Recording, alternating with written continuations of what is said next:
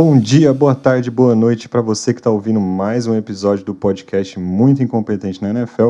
Episódio de hoje onde a gente vai cobrir tudo sobre a primeira rodada dos playoffs, a rodada de wild card e, obviamente, né, previsões completamente equivocadas e o que, que a gente pode esperar da rodada do Divisional Round, né, a próxima rodada dos playoffs.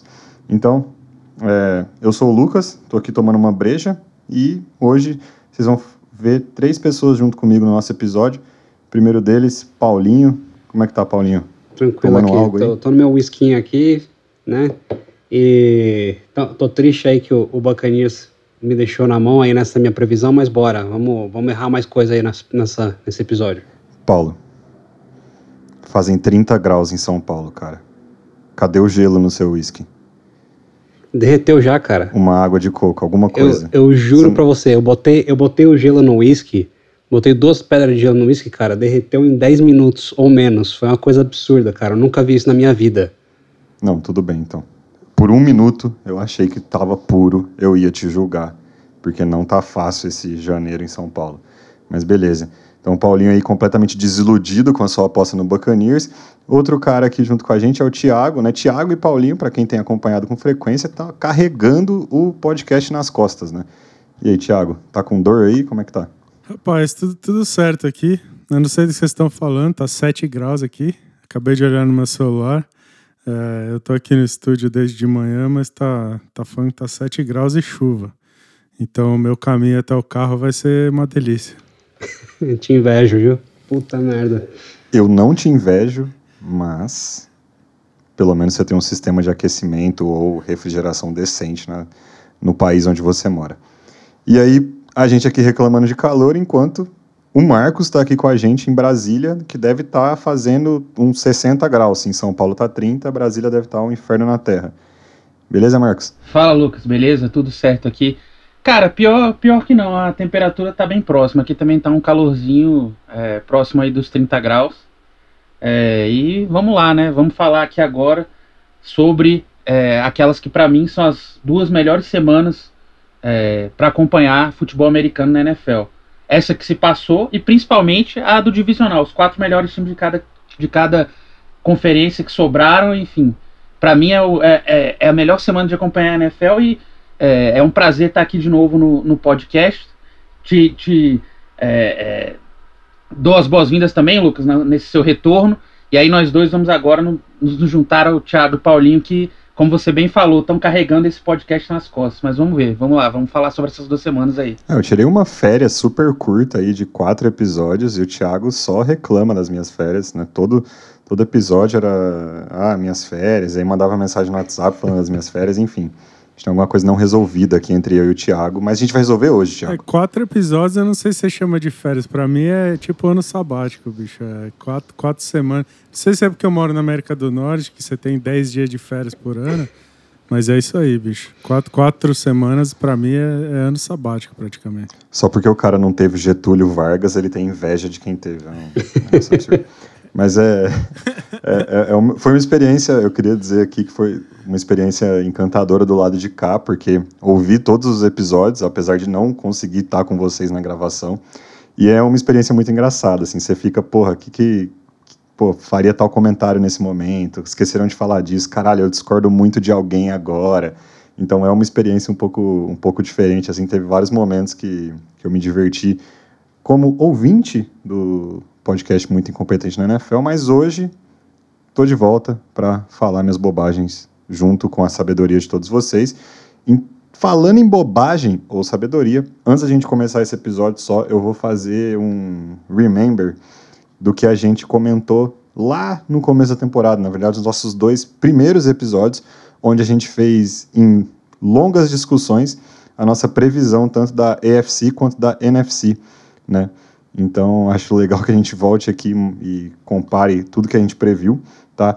Começando pela EFC, é, na EFC East, todos nós previmos o Bills como campeão da divisão, então, até aí fácil. E todos nós erramos o campeão da EFC South, porque estava todo mundo com o Colts, eu estava com o Titans e o Jaguars levou. Então, todo mundo errou essa. Aí o Felipe, eu e o Paulinho acertamos o Bengals na AFC North, enquanto o Marcos e o Thiago foram de Ravens e erraram. E na AFC West, eu, Marcos e Paulinho acertamos o Chiefs, enquanto o Felipe e o Thiago é, erraram o Chargers. Então, nas, nos confrontos de divisão aí, o Thiago acabou acertando só um de quatro, o Marcos dois de quatro junto com o Felipe, eu e o Paulinho três de quatro. E aí, quando a gente comparou os times do Wild Card, né, e total de playoffs, aí eu e Paulinho 5 de 7, Marcos 4 de 7, Thiago e Bresca 3 de 7. Vocês estão começando a ver um padrão, né? Agora vamos para a NFC, que vocês vão ver o nosso padrão aqui. É, então, na NFC, na divisão East, a gente acertou o Eagles, todo mundo. Na South, três pessoas acertaram o Buccaneers, né? Eu, Paulinho e o Léo. E o Thiago errou o Saints. Thiago, você apostou no Saints, cara.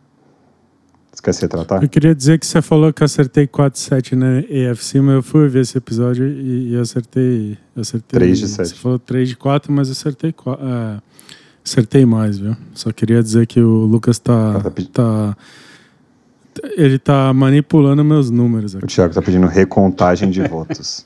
Atento. Ah, não, não, vou, vou, não, eu vou contratar Mas, uma firma de auditoria. Sobre o Saints, você quer comentar alguma coisa? Ah, eu acreditava, né? Eu acreditava. Fazer o quê? Acreditar, acreditar é o primeiro passo, assim como todos nós acreditávamos no Packers campeão da NFC North e Los Angeles Rams campeão da NFC West. Então, assim, todo mundo tem seus erros, né? No total, total, só apenas eu, Paulinho e Thiago fizemos todos os palpites, né? Então, se a gente for somar todos os nossos palpites de playoffs eu e o Paulinho ficamos com 9 acertos em 14 e o Thiago, pedindo recontagem de votos, ficou com 7 acertos de 14, aí 50% de aproveitamento. O famoso pode ser ou pode não ser, né, da parte do Thiago aí, mas então, é, nos palpites de hoje do Thiago, todo mundo aí atento, não, não coloquem seu dinheiro na voz do Thiago.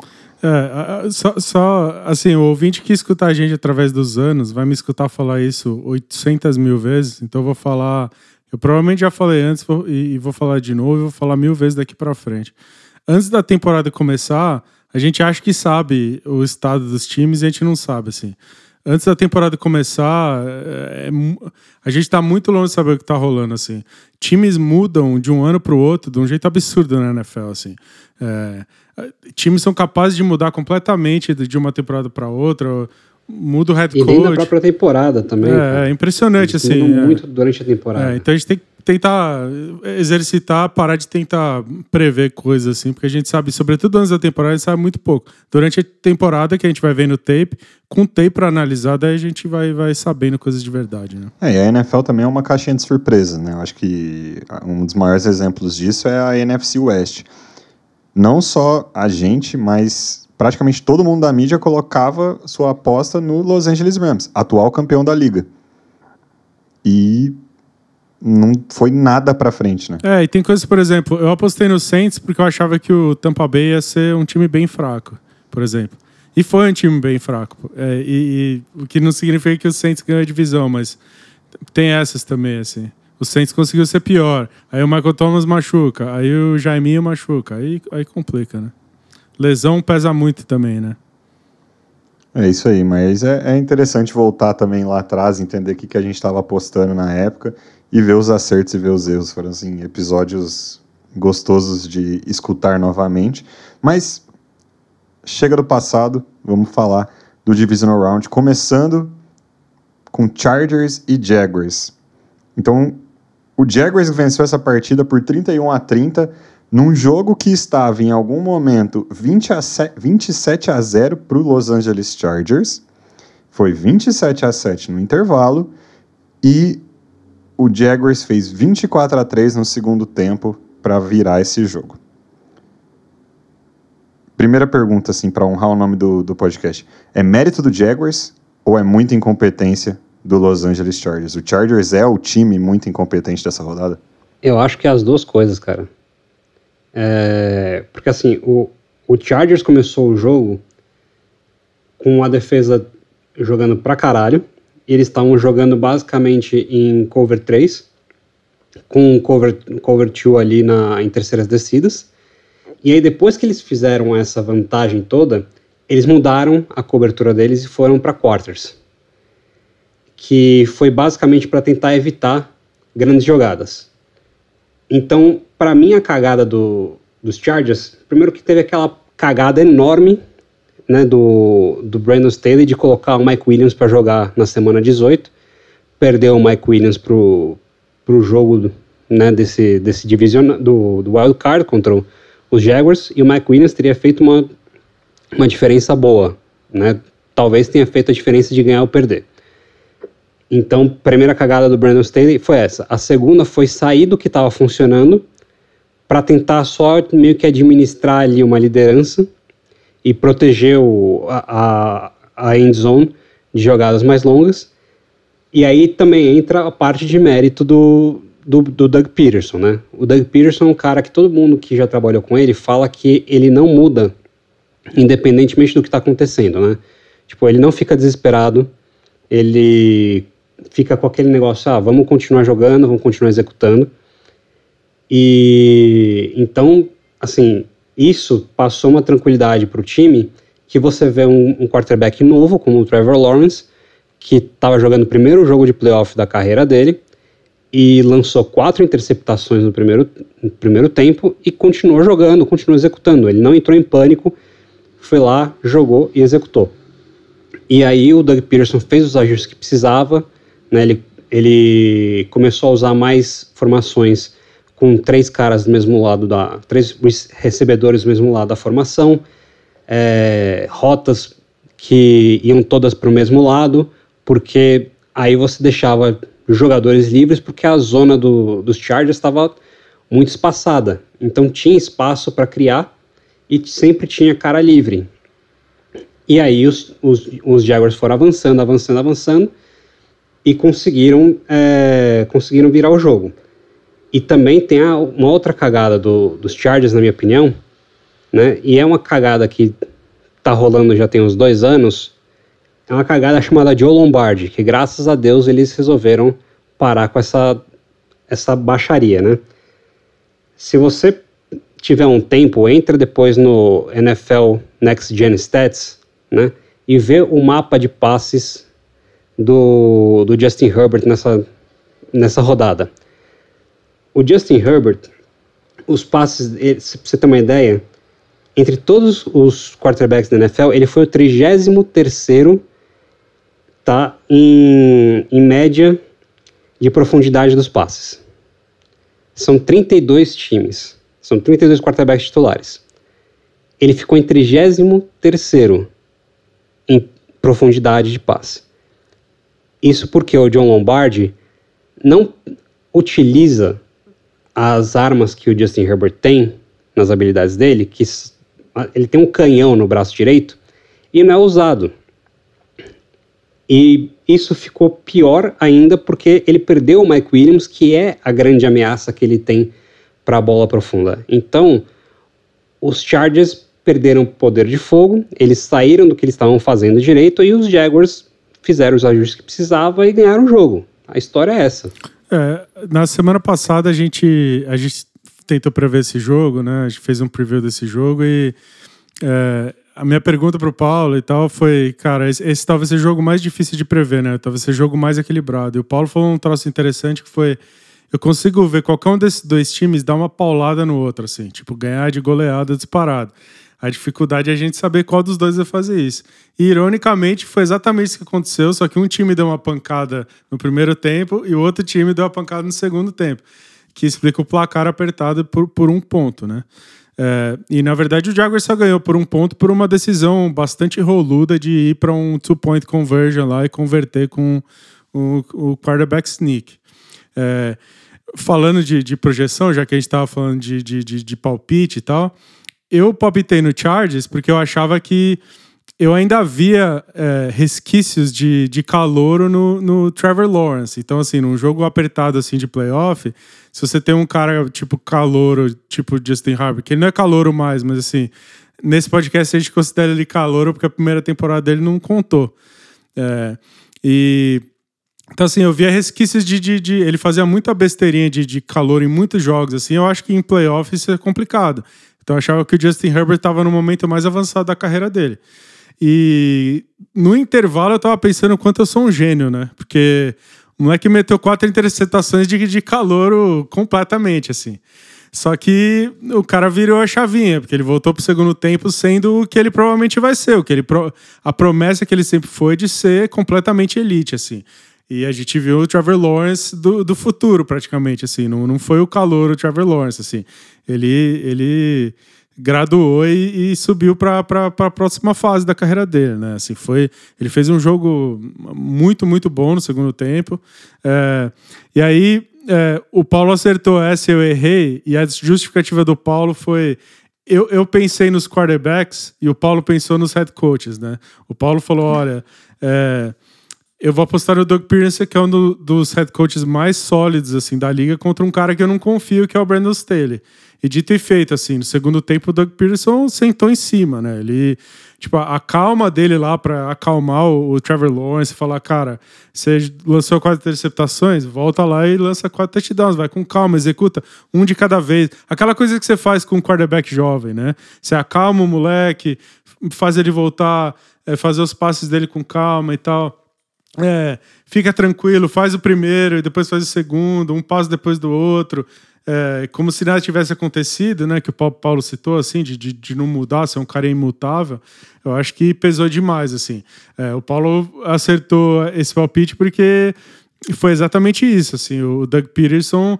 É, o Brandon Staley é, um, é, é, muito fraco, assim, eu não, eu não acredito nele nem um pouco. Tipo, eu acho que ele, ele manja de, do riscado, mas ele não sabe ser, ser coach, não sabe liderar um grupo, assim, para levar eles onde eles têm que chegar. Eu acho que o grupo do Chargers, para mim, o grupo do Chargers não confia no Brandon Staley desde o ano passado, com a cagada que ele fez, entregando a vaga de playoff de graça pro Raiders, por, por uma bobagem assim que ele fez, né? Então acho que desde lá, acho que a, a, é, internamente não confiam tanto nele. E depois desse jogo, ninguém ali confia nele, assim. Se ele voltar para ano que vem, o Chargers vai continuar na mesa. Pode mandar o Joe Lombardi embora, o que, que for, não, não vai mudar nada, assim. Enquanto o Braden Staley estiver no, no, no, Chargers, é, porque ele, ele entregou esse jogo, assim. Não, não sei se foi um muito competente na NFL, mas ele, ele entregou esse jogo, assim. A notícia é que o Brandon Staley volta ano que vem e o Joe Lombardi já foi mandado embora. O que é uma consagração desse podcast, que pede a cabeça dos dois, mas principalmente do Joe Lombardi, há, ó, semanas. Há muito tempo. É, eu só queria também chamar atenção para duas coisas, né? A primeira, o Thiago falou que o que mudou foi uma decisão roluda de ir para um quarterback sneak ali numa conversão de dois pontos. E já saiu que, na verdade, não foi uma decisão. A jogada que foi chamada era uma corrida e o Trevor Lawrence foi quem resolveu fazer o sneak ali na hora do vamos ver. Ele viu que os tackles estavam posicionados para fora dos guards e foi para dentro. E a segunda coisa é o quanto às vezes parece idiota a gente está falando aqui de head coach, etc, né? Mas eu quero levar o ouvinte aqui para janeiro, fevereiro de 2022. Em janeiro, fevereiro de 2022, o Jaguars estava tentando contratar um head coach. E os três caras que eles tinham para contratar eram o Doug Peterson, o Byron Leftwich, que é o coordenador ofensivo do Tampa Bay Buccaneers, e o Nathaniel Hackett. De o Denver Broncos é, resolveu pagar um caminhão de dinheiro para o Nathaniel Hackett porque estava achando que ia conseguir trazer o Aaron Rodgers. O Byron Leftwich colocou como condição para ser contratado a demissão do GM é, para trazer o, GM que ele queria que ele queria no time. E aí o dono do time não aceitou e acabou indo com o Doug Peterson. O Doug Peterson, das nove vagas, só foi entrevistado para duas, considerando a dos Jaguars. E por algum motivo, as pessoas não levam o Doug Peterson a sério. É um cara que ganhou o Super Bowl com um quarterback reserva. O recorde dele nos playoffs é, é sensacional. Inclusive, ele, quando ele é o, o, o underdog, que é o, o azarão, digamos assim, né, no, em jogos de playoff, ele já ele, ele é considerado azarão para seis jogos. Ele ganhou cinco. Então, o histórico desse cara é muito sólido e eu não entendo como a liga simplesmente desconsidera todo o trabalho que esse cara fez. E ele fez um, assim, ele fez um puta trabalho com o Patrick Mahomes, ele fez um puta trabalho quando estava no Kansas City Chiefs. É, depois ele fez um puta trabalho no Philadelphia Eagles e simplesmente cagaram pro histórico dele. Então, agora quando a gente está nesse, nesse período, né? Se você torce para um time que não tem um head coach, olha com atenção para isso, vê o histórico do cara, vê o que o cara já fez, porque isso é uma boa indicação de, do head coach que ele pode vir a ser. Eu até entendo o porquê a liga não estava tão alta um, um pouco menos de um ano atrás no Doug Peterson.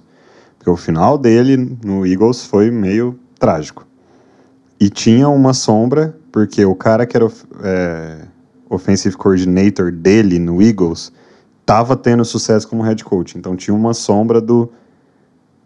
Talvez o gênio era o Frank Wright, não o Doug Peterson. Então tinha tudo isso. Só que, enfim, um ano passou e a gente sabe um pouco mais. Eu não acho que a gente sabe o que é verdade e o que é mentira, porque isso não existe na NFL. As coisas são cíclicas, elas mudam o tempo todo. Mas o Doug Peterson mostrou que nenhum nem outro. Talvez não seja o cara mais excepcional do mundo, como o final dele no Eagles mostrou que ele não era. Mas ele não é o pior cara do mundo, como o final do Eagles às vezes deu a entender que ele ia ser. Ele é um cara muito, muito bom.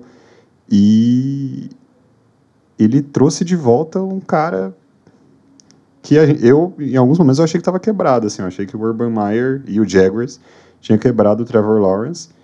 E, enfim, eu tô. Bom, se eu enfrentasse esse moleque nos playoffs hoje, eu tava morrendo de medo, essa é a verdade. É, e uma coisa até bastante é, cômica, né, que a gente viu essa semana foi o, o Thiago, né, no nosso grupo é, do podcast, que ele, é, há uns dias atrás, soltou alguns tweets, né, de alguns jornalistas, alguns comentaristas, comentando clara, claramente na primeira é, metade do jogo, né, e aí falando se assim, ah, esse cara não tem como, não, não tem é, futuro na NFL, enfim, jogando o menino Trevor Lawrence completamente é, embaixo do ônibus, né?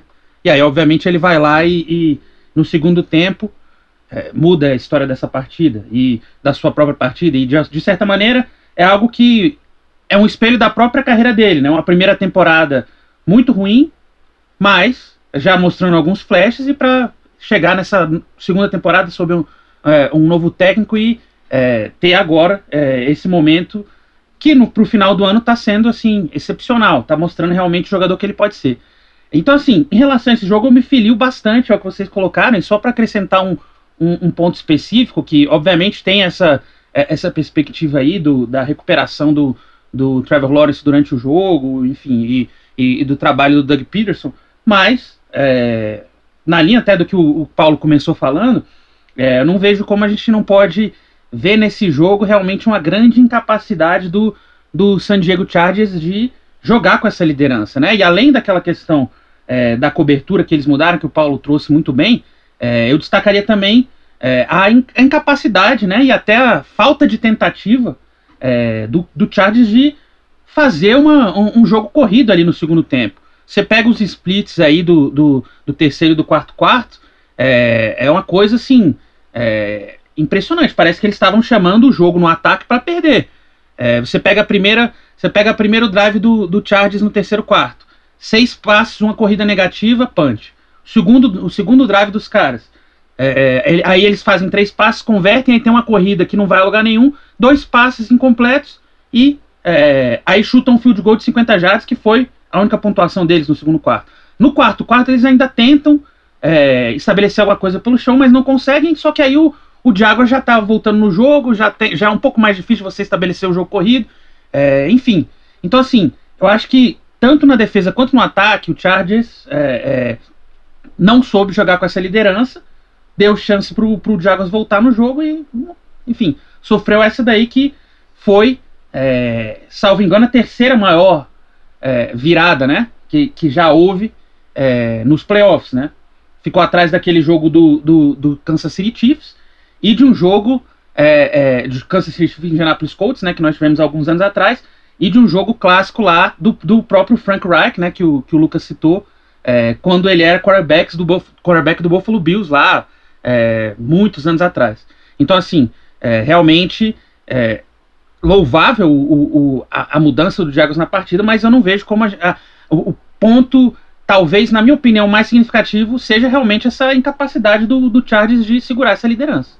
É, eu acho que o, o Chargers, Chargers só para fechar assim, é, é, um negócio muito frustrante, né? Ouvindo o nosso preview da, NFC, da EFC lá, porra, faz tempo esse, hein? Mas, por exemplo, eu lembro que o Thiago falou, cara, eu acho que o time do, do Super Bowl é o Chargers. E na época eu, é, a gente tava, tipo assim, não sei se fazendo a mesma afirmação que o Thiago, mas ninguém tava achando loucura e maluquice. E ao longo da temporada, cara, tem muito talento nesse time. Só que o time não performa. E aí, sabe o que eu acho? O que eu acho mais bizarro de tudo é esse time ele se nivela de, ele se nivelou, né, o ano todo de acordo com o adversário. Então, o jogo que ele deveria passar o carro, ele faz um jogo apertado. Aí, às vezes, ele pegava um Kansas City Chiefs com desfalques, né? O Chargers com desfalques, deveria ser uma lavada do Chiefs, eles faziam um jogo apertado de novo. Se vai ser suficiente a demissão do Joe Lombardi e trazer um novo offensive coordinator para esse Chargers render o que a gente espera dele, eu não sei. Mas se eu fosse torcedor desse time de Los Angeles, eu estaria no mínimo aí é, vendo uma luz no fim do túnel, né? Porque entre perder esse jogo e ninguém ser mandado embora e perder esse jogo e pelo menos o Joe Lombardi ser mandado embora, enfim, eu tenho é alguma coisa positiva no final dessa partida. Mas, para falar do Jaguars aí, o que, que é o Jaguars, né? Tipo, pensando no futuro do, desses playoffs, ou seja, nessa semana agora. O Jaguars é um time que começou com uma defesa porca e essa defesa se encontrou. Ela melhorou bastante a nível de terminar a temporada sendo ali entre mediana e decente. É uma das melhores defesas da NFL? Não é. Tá longe de ser uma das piores? Sim, tá longe pra caramba. Então ela é ali de, do topo, né, da, da, metade para cima da, da liga, foi onde essa defesa terminou. Mas o super trunfo do time tem sido o quarterback. E tem sido chegar nos playoffs com um dos quarterbacks mais quentes da liga. Então, o Trevor Lawrence, mesmo com as suas incríveis quatro interceptações nos seis primeiros drives do, do jogo, e depois quatro drives seguidos com touchdown, Deve ter alguma estatística que fala que isso nunca aconteceu antes na liga, mas enfim. Nos últimos 10 jogos, o Trevor Lawrence tem 8 vitórias e 2 derrotas como starter, quase 70% de passes completos, 256 jardas por jogo, 19 touchdowns para 6 interceptações, sendo que ele teve 4 no último, ou seja, ele tinha tido duas nos outros 9 jogos apenas, e aí menos de 2 saques por partida, né? A gente vai ficar na dívida aqui de alguns stats mais avançados, né, porque a gente não tem acesso para fazer o recorte dos últimos 10 jogos. Então fica aqui os mais básicos, mas o fato é que, cara, nos últimos 10 jogos, o Trevor Lawrence é um dos, se não, o quarterback mais quente da NFL hoje. Só ter esse quarterback quente, muito quente, mas enfim, só meio que só isso e mais nada de excepcional, é suficiente para ganhar do Kansas City Chiefs nesse sábado seis e meia da tarde do horário de Brasília? Olha, eu vou discordar de você, Lucas. Eu acho que, sobretudo nas últimas seis, sete, oito semanas, a defesa do Jaguars é sim uma das melhores da liga. Não só isso, mas eu acho que a defesa do Jaguars é melhor do que a defesa do Chiefs. Então, assim, se você for ver um, um no, no, confronto entre esses dois aí, se tivesse que escolher montar meu time, qual defesa vocês pegam, eu pego a defesa do, do Jaguars. É, então não acho que é só o Trevor Lawrence, não. Acho que a defesa está jogando muito, a linha defensiva, sobretudo. O, é, os quatro ali da frente que pressionam né, o quarterback, todos eles estão jogando muita bola. E é um time que gera muito turnover na, na secundária e tal. Agora. É, eu não vou vir aqui falar para você que ah, os caras têm o, o Trevor Lawrence, é suficiente. O outro time tem o Patrick Mahomes. Você, é, o, o, Lawrence pode estar quente pra caramba, o Mahomes vai ser o MVP da liga. Não anunciaram o MVP ainda, mas quando anunciarem vai ser ele. Tá praticamente sacramentado. Então, assim, quarterback por quarterback, o Kansas City Chiefs tem melhor. É, agora, eu, eu vou apostar no, no, Chiefs. Eu não sei se alguém tem coragem de apostar no Jaguars aí, porque eu acho que o fator. É, casa pesa muito né, nessa aí, assim. O Arrowhead Stadium é um dos estádios mais difíceis de um adversário ir jogar. O Chiefs cresce muito. Certos jogadores da defesa do Chiefs, é, quando, a, quando a torcida começa a inflamar no Arrowhead, os caras jogam demais. O Chris Jones, esses caras. Então, para mim, o Chiefs é favorito porque joga em casa. Esse time do Jaguars tem time para jogar contra, assim, mas no fim das contas o Acho que o Chiefs é um time mais pronto, o Mahomes é um quarterback mais pronto. Tudo bem, esse argumento me matou na semana passada. Só que ao invés do Braden Staley, agora vem o Andy Reid, né? Outro, outro nível de, de, de, de coaching, né? Então, assim, eu aposto no, no, no, Chiefs, mas eu acredito que o Jaguars tem time para fazer bonito, assim. Acho que dificilmente vai ser completamente atropelado e tal. É, eu acho o jogo mais equilibrado do que pode parecer com o Chiefs como favorito. É, eu tendo a concordar com o Thiago nisso. Eu acho que o, o Jaguars tem time para jogar. Vamos falar assim, eles têm time para jogar de igual para igual durante uma boa parte do jogo. Mas eu acho que o Trevor Lawrence, assim, ele não. Por melhor que ele esteja, e por pior que seja a defesa do Chiefs nesse momento, ele não tem ainda assim a, a maturidade para para ir de igual para igual contra um Patrick Mahomes, cara. Eu, eu não consigo apostar nos Jaguars nesse jogo. Eu fico com, com os Chiefs, mesmo que os Chiefs tenham N defeitos. É, Patrick Mahomes e Andy Reid é, um, é uma dupla que é muito difícil apostar contra. Vocês ficariam surpresos se viesse um cheque de realidade nesse jogo pro Jaguars e o Chiefs falasse assim, brother, peraí que a gente tá aqui faz tempo, toma esse cacete aqui. Não, eu não ficaria surpreso se, eu, se os Chiefs passassem o carro em cima dos Jaguars.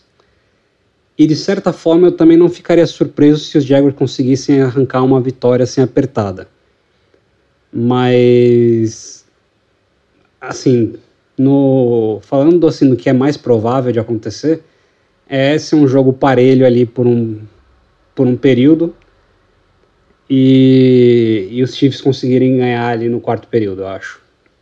É o que eu acho que é mais provável assim de acontecer. É, para esse jogo eu também vou ficar com o palpite da segurança aí, né? Jogando dentro de casa, no Arrowhead Stadium, estádio aberto, estádio difícil. É, com uma semana aí de descanso também. E, e, o Chiefs é um time que, nesses últimos anos aí da NFL, é, tem chegado sempre. Eu acho que falta ainda é, pro Trevor Lawrence e pro Jacksonville Jaguars essa, essa vivência, né? E eles estão tendo agora. Não me surpreenderia se eles fizerem um jogo muito duro, mas eu acho que é, ainda assim dá Chiefs nesse jogo. Ô Lucas, o, o, Patrick Mahomes, na carreira dele, ele jogou 16 jogos de playoff, todos eles em casa. Ele nunca jogou um jogo de playoff fora. Isso é quanto robô ele é, o alienígena, ou sei lá o que. Ele nasceu em outro planeta. É, e assim, uma outra coisa que eu acho que pesa, e isso eu não sei se é a favor ou contra o, o Jaguars, é que o Jaguars está meio que jogando playoff já tem muito tempo, né? Que já tem um bom tempo aí que eles estão, tipo, precisa ganhar todos os jogos que, que eles estão jogando, senão eles não, não entraram nos playoffs. E aí começou os playoffs. E eu não sei o quanto isso joga a favor de você falar, ah, é um time que já está meio testado em, em jogos eliminatórios e os caras os caras não vão sentir o peso, ou então se ao contrário, né? Se é um, é um time que já tá, tipo, cansado desse, desse tipo de jogo e vai pegar um time que é, assim, bem superior e, e aí eles vão sentir o peso do, da partida e do todo esse cansaço que eles, que eles tiveram, né? E, e vão abrir o bico, né? Eu não, eu não sei dizer para que lado isso vai. Cara, eu acho que tem um fator aqui muito relevante que o Jaguars, nesse momento, ele sabe que eles já superaram todas as expectativas que o mundo inteiro colocou neles, menos, sei lá, a mãe dos caras. Então, assim, ninguém achava que esse time ia para os playoffs, eles foram. E eles ganharam o jogo do, do playoffs que dava para eles ganharem, assim. Ninguém espera que eles joguem contra o Chiefs. O que, que isso significa? Que eles joguem e ganhem do Chiefs, né? Na verdade. Então, o que, que isso significa? Cara, significa que é um time que vai entrar ou tranquilo no jogo, ou com aquela mentalidade de, meu, vou provar o mundo inteiro errado. E a gente não sabe o que vai ser. O que eu acho que vai acontecer, aí por isso que eu perguntei se vocês ficariam surpresos, é que eu, Lucas, acho que vai ser mais um jogo de doença do pássaro do Chiefs, né? O Chiefs vai passar o carro em cima do, do Jags. Mas esse é meu palpite, assim, eu não, eu não, eu não vejo o Jaguars, tipo, chegando no último quarto, uma posse, alguma coisa desse tipo. Mas, é, ficaria surpreso do contrário? Não, porque, cara, é NFL, né? A NFL é uma bolinha de surpresas. Mas, é, Primeiro jogo, né? Primeiro jogo do Divisional Round é esse. Jacksonville Jaguars lá contra o Kansas City Chiefs no sábado, seis e meia do horário de Brasília, um jogaço. E aí, né, falando em jogaços, mas é que agora eu vou falar de um jogaço que não deveria ter sido jogaço, na minha opinião, que é Dolphins e Bills. Então o Dolphins perdeu de 31 a 34 para o Buffalo Bills. É... E esse jogo não devia ter sido fácil, Tipo assim, o Dolphins estava com seu terceiro quarterback. O que, que o Bills faz para eles ter um jogo, alguns jogos, né? Tão pé na garganta. E se é o time mais bem treinado, a gente vem aqui e fala, cara, esse time é muito bem treinado, esse time é fantástico, esse time é favorito ao título. Eles dominam todas as fases do jogo. E aí, de vez em quando, os caras colocam uns jogos simplesmente horrorosos. Como que o Bills consegue um, um negócio desse? Assim, é, isso vai além da minha imaginação, entender isso. Cara, eu acho que além de. Assim, a gente pode falar muita coisa sobre esse jogo. Mas eu acho que a mais importante da gente falar é que esse jogo só foi apertado porque a defesa do Dolphins jogou pra caralho. E assim, é um pra caralho em letras mais. Assim, tudo em caps lock e negrito, tá? Porque o Miami Dolphins só teve um drive com mais de 40 jardas. Um, tá? A defesa dos Dolphins conseguiu dar pro ataque dos pro ataque do time vários drives com boas posições de jogo. Teve ainda um, um, um retorno de, de punch que foi sensacional. Teve um retorno de interceptação que foi um, que, se não me engano, teve um pick six. Ou seja, é um time que a defesa jogou pra caralho e, na minha opinião, o único motivo pelo qual o Dolphins não ganhou é por causa do head coach. E por quê? Não é que o, ah, o Mike McDaniel é ruim. Ele não é um head coach ruim. Ele é um head coach muito inexperiente. Paulinho, você tá numa cruzada contra o Mike McDaniel nos últimos episódios. Não, não é uma cruzada. Não é uma cruzada. Eu acho que ele é um head coach muito inexperiente, que ele tem potencial para ser um baita head coach, mas em alguns momentos ele tá, eu acho que ele tá meio que tipo tentando dar um passo, um passo maior que a perna, sabe? E por quê? Você chega para um, um jogo de playoff em Buffalo, na casa de um adversário de divisão, com o seu terceiro quarterback. E tudo bem. Vá lá, o time não conseguiu correr com a bola a temporada inteira. Eu até entendo que ele vai falar, bom, não é hoje que eu vou começar a conseguir correr com a bola. Mas pelo menos tenta tirar a carga do seu, do seu quarterback. Diminui né, o peso e o estresse que você coloca em cima dele. Porque, assim, existe uma narrativa que até tem ali um pouco de legitimidade de que a defesa do Bills tá meio vazada. E eu pessoalmente acredito que desde a lesão do, do Von Miller, a defesa do Bills sentiu o baque e, e perdeu assim um, um pouco do poder que eles tinham, principalmente de colocar pressão no adversário. Mas eu acho que assim a defesa dos Dolphins jogou mais que o suficiente para o time ganhar. E beleza, com o Tua era outro jogo, mas eu acho que o Mike McDaniel assim, ele tem, teve momentos que, para mim, demonstraram que ele tem uma inexperiência. E o principal deles, para mim, foi justamente na jogada que selou o jogo. Né, que o Dolphins estava numa uma quarta para uma, é, que era basicamente chamar um sneak, né? E assim, o relógio tinha, tinha 30 segundos, depois o relógio foi foi zerado e voltou para 21. Ou seja, eles tiveram 51 segundos para chamar a jogada. Ele não conseguiu chamar a porra do um sneak no momento chave do jogo. E, e o time perdeu porque teve uma penalidade de delay of game. E aí ele perdeu 5 jardas. Então, assim, não é que eu tô falando, ah, o Mike McDaniel é um técnico ruim. Ele não é um técnico ruim. Eu acho que ele é um técnico que tem um potencial para daqui a alguns anos ser um dos melhores head coaches da liga. Mas eu acho que nesse momento ele é um cara inexperiente que em alguns momentos ele tenta fazer mais do que ele pode e eu acho que o trabalho que ele fez até agora é louvável. Mas sim, ele tem algumas coisas que ele tem que melhorar para a próxima temporada. Senão ele. Senão, assim, se ele perder o emprego, talvez a gente não, não possa chegar aqui e falar que foi tão absurdo. Se ele perdesse o emprego agora, seria absurdo. Se ele tivesse perdido o emprego hoje, agora, teria sido para mim um grande absurdo. Mas para as próximas temporadas, eu acho que, se, que assim, ele está num ponto que ele tem que começar a mostrar uma evolução. Então vamos ver o que, que ele vai mostrar aí na, na temporada de 2023. Eu vou discordar de você veementemente em alguns segundos. Porque antes eu vou comentar sobre essa do Delay of Game. Cara, isso foi bizarro. Porque tem vários snaps que o Dolphins fica na beira de ter um Delay of Game, ou tem que pedir tempo para não ter um Delay of Game, ou, igual você comentou, tem um Delay of Game. E eu, eu não. Tipo, assistindo o jogo, assim, você não, não entende muito bem o que tá acontecendo. Tipo, caralho, tem algum problema entre a comunicação dos dois? A, o barulho da torcida tá tão insano assim, que a gente não consegue perceber tanto pela TV, mas tá atrapalhando desse tanto. É o fato que o cara é o terceiro quarterback do time e, enfim, às vezes ele não entende direito o que o Mike McDaniel tá chamando, porque tem que lembrar, o Mike McDaniel é, do, é, é da coaching tree do, do Shanahan nos 49ers, que não é exatamente a, o cara que chama os ataques mais simples do mundo, né? Na verdade, eles são conhecidos por serem bem complexos.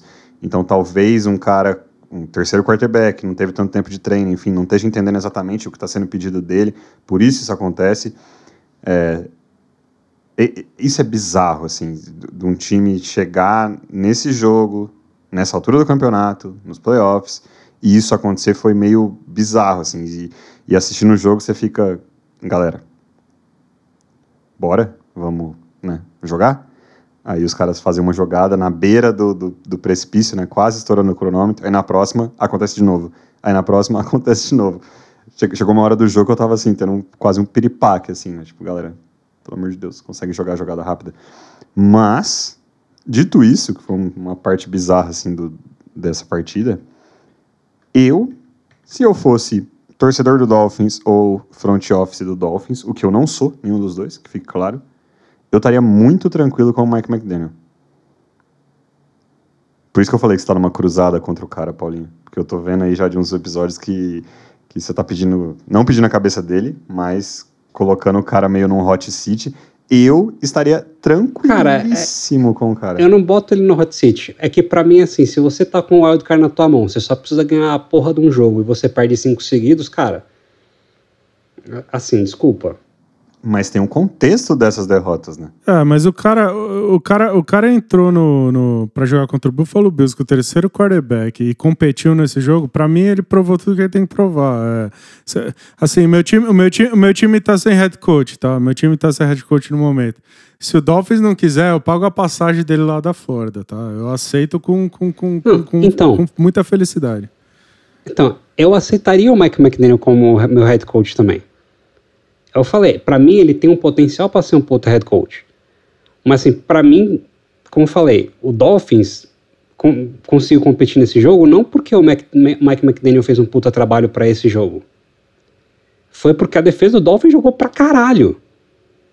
A defesa do Dolphins deixou o Josh Allen assim, irritado pra cacete num, num ponto do jogo, porque ele não conseguia fazer nada. É, forçaram turnovers eles conseguiram fazer com que a, o, o Skylar Thompson tivesse ali uma, posições de, de, de campo bem favoráveis. Mas assim, se você pegar para ver, o ataque do Dolphins mandou, cara. Um drive só com mais de 40 jardas. Um único drive no jogo inteiro. E o time fez 31 pontos. Cara, assim, eu dou o mérito desse jogo para a defesa do Dolphins. Eu não tenho como chegar e falar que o, Mike McDaniel deixou o time pronto pra cacete e, e, o terceiro quarterback do Dolphins fez um puta jogo. Não, o Sky Thompson entrou, jogou, beleza, ele jogou o que dá para você esperar de um, num cara que é o terceiro quarterback do time, apesar dele já ter jogado outros jogos nessa temporada. É... Mas é isso. Assim, Mike McDaniel tem potencial sim para ser um puta head coach, mas hoje ele não é. Eu, eu estaria super tranquilo se ele fosse o, o head coach e principalmente com o que eles têm lá em Miami, porque eu acho que essa ideia do Mike McDaniel como head coach e o jeito que é construído o ataque é muito interessante. Eu falo que eu ficaria muito tranquilo porque o que eu, minha visão da temporada do Miami Dolphins que acabou, a temporada dos caras acabaram agora. É, a minha visão sobre a temporada deles é a seguinte: os jogos que ele tinha o quarterback titular, aconteceram duas coisas diferentes. Quarterback titular o jogo inteiro, né? Vamos descartar aqueles jogos do Tua, das conclusões, enfim, descartar esses, essas partidas. As partidas que o Tua tava lá jogando relativamente de boa, aconteceu duas coisas. Ou o Dolphins foi completamente dominante no ataque, ou os pouquíssimos jogos que aí eu lembro de cabeça, Chargers e 49ers principalmente, que são as pouquíssimas defesas que têm velocidade para bater de frente com a velocidade do ataque do, do Dolphins, foi o único jogos que eles passaram aperto né, no ataque deles contra a defesa adversária. Tem um monte de coisa para corrigir o time, até porque era um time que na temporada anterior não foi bem, enfim. É, tem, tem várias questões sobre o Dolphins. O Dolphins não é um time tipo o Chiefs, tipo Bills, tipo Bengals, tipo Ravens, que foram aos playoffs na última temporada e, enfim, estão vindo de temporada vitoriosa atrás de temporada vitoriosa, estão vindo com o mesmo coaching staff. Não é essa a, a história do Dolphins recente. Então, eu vejo essa temporada do Dolphins muito com, com muito bons olhos, assim. Tipo, pra caramba, eu estaria muito tranquilo. Me dá um medo do cacete a questão do, do Tua. Isso me dá muito medo. Porque eu não sei se esse cara volta para jogar na NFL. Quer dizer, ele vai voltar para jogar na NFL, né? A gente sabe como a liga funciona. Como ele vai voltar é, é, é grande incógnita. Mas eu, se eu fosse o Dolphins, eu, eu estaria tranquilo em relação a head coach, porque eu acho que ele mostrou o suficiente. Não sei o que, o Thiago pensa de tudo isso. É, eu, eu só acho assim, o, o, as casas de aposta em Las Vegas tinham o Buffalo favorito por quase 14 pontos, né? Assim, todo mundo esperava que os caras entrassem para tomar uma pancada e sair envergonhado. E aí todo mundo ia falar: ah, virou abóbora, começou bem a temporada e depois amarelou e não sei o quê. Eu, fato, acho que o fato dos caras entrarem, fazer um jogo com o terceiro quarterback e competir ali até a última bola com o Buffalo Bills, que talvez seja o time mais forte da liga, ou certamente é um dos três ou quatro mais fortes da liga, é, é bastante impressionante. Então, assim, eu acho, eu acho que o trabalho do cara é, de, de ter tão rápido implementado o sistema dele. Eu acho, ah, o, o cara devia ter simplificado, ele tentou fazer é, mais do que ele deveria com esse. Enfim, o cara entrou para ganhar o jogo, ele não, não fez concessões, assim, entrou para ganhar o jogo e, e, bateu na trave. Eu acho isso bem impressionante. Agora, acho que tem uma questão também desse jogo, eu acho que é até uma coisa que assim tinham três times muito favoritos nessa rodada é, de playoff, que era o Bills, o Bengals e, e, o 49ers. E os três times tiveram bastante dificuldade assim, de desenvolver o jogo. O Niners virou no final, a gente vai falar depois, mas foi para o intervalo perdendo. O, o, Bengals teve uma dificuldade gigantesca, a gente vai falar disso também. E o Bills também teve muita dificuldade. Eu acho que tem um aspecto também de um jogo que você é tão favorito assim, tem um lance mental de você entrar sabendo que você é obrigado a ganhar e sabendo que de certa forma você vai ganhar em algum momento, que, que rola uma, um relaxamento também do time, sabe? Aí até nesse ponto, Thiago, eu, eu tenho, sobre esse favoritismo do Bills e tal, eu tenho duas perguntas aí que eu queria ouvir de vocês. A primeira, é sobre o Josh Allen, bem especificamente, até pegando muitas das coisas que o Paulinho falou sobre turnover, etc., defesa do, do Dolphins, etc. O Josh Allen, lá no começo da carreira dele, ele tinha um puta problema de síndrome de herói, né? Ele queria virar 21 pontos em uma jogada. Ele queria. Ele tentava demais. Aí a primeira pergunta é: ele voltou com essa síndrome de herói essa temporada, porque esse foi um negócio que a gente já falou em outros jogos ao longo da temporada, né? E nesse ele teve três fumbles, um perdido de fato, duas interceptações. Então foi um negócio meio Josh Allen querendo ser síndrome do herói, ou foi defesa do Dolphins fazendo play pra, pra caramba. E por fim, o Bills jogou mal esse jogo em específico. E aí ele é uma espécie de meu sai, zica. A gente errou tudo que a gente tinha para errar nessa rodada. Ou a gente vê alguma coisa que eles podem carregar para o próximo jogo? Qual é a expectativa em relação a isso? Eu acho que, eu acho que o Josh Allen ele, ele tem essa tendência de, de super-herói, mas ele é o Superman, entendeu? Então tá tudo certo. Acho que quando você é o super-homem é, de verdade, da vida real, acho que, acho que tá tudo certo. É, eu acho que assim, o Josh Allen, ele, ele segue um perfil de jogador. Que é o mesmo perfil que você vê em outros quarterbacks que também tem um canhão no braço. É, tipo o Brad Favre, entre outros, né? Apesar do Josh Allen não ser nada parecido com o Brad Favre em alguns outros aspectos. E e isso torna ele assim mais mais suscetível a, a, sofrer turnovers, né? Mas se eu fosse torcedor do, do Bills, eu estava mais preocupado com os fumbles do Josh Allen do que com as interceptações. As interceptações elas vão vir. E os fumbles, boa parte é porque os Bills usam o Josh Allen no jogo corrido, o que eu acho que às vezes pode ser meio problemático, mas também porque às vezes ele é meio displicente mesmo quando ele está carregando a bola. É, com relação às interceptações, uma das inter... assim, essas interceptações dele nesse jogo me preocupam zero, tipo, nada. Uma eu não coloco no Josh Allen, eu acho que foi na verdade uma puta de uma jogada do Xavier Howard. Foi assim, foi do cacete a cobertura dele. E a outra foi culpa do Cole Beasley que que a bola bateu e ele deu a bola pro pro jogador do Dolphins. Então, eu não coloco assim a culpa nele na, nessas interceptações. Eu acho que eu acho que assim o Bills não está virando abóbora. É, como eu falei, eu acho que a defesa do Bills deu uma decaída depois da lesão do Von Miller. Eu acho que o Von Miller, assim, não só o Von Miller é um excelente jogador, como ele também, eu acho que ele exercia assim um papel de liderança ali nessa defesa. E é um papel que ele exerceu sempre em, em todos os times pelos quais ele passou. Né? No Denver Broncos, no Los Angeles Rams e agora no Buffalo Bills. E eu acho que eu acho que a defesa do Bills sente um pouco de falta do que ele traz. É, porque, na verdade, é, a gente vê que a defesa do Bills já tem uns jogos aí que ela tem sido mais. É, digamos, menos dominante do que ela geralmente é.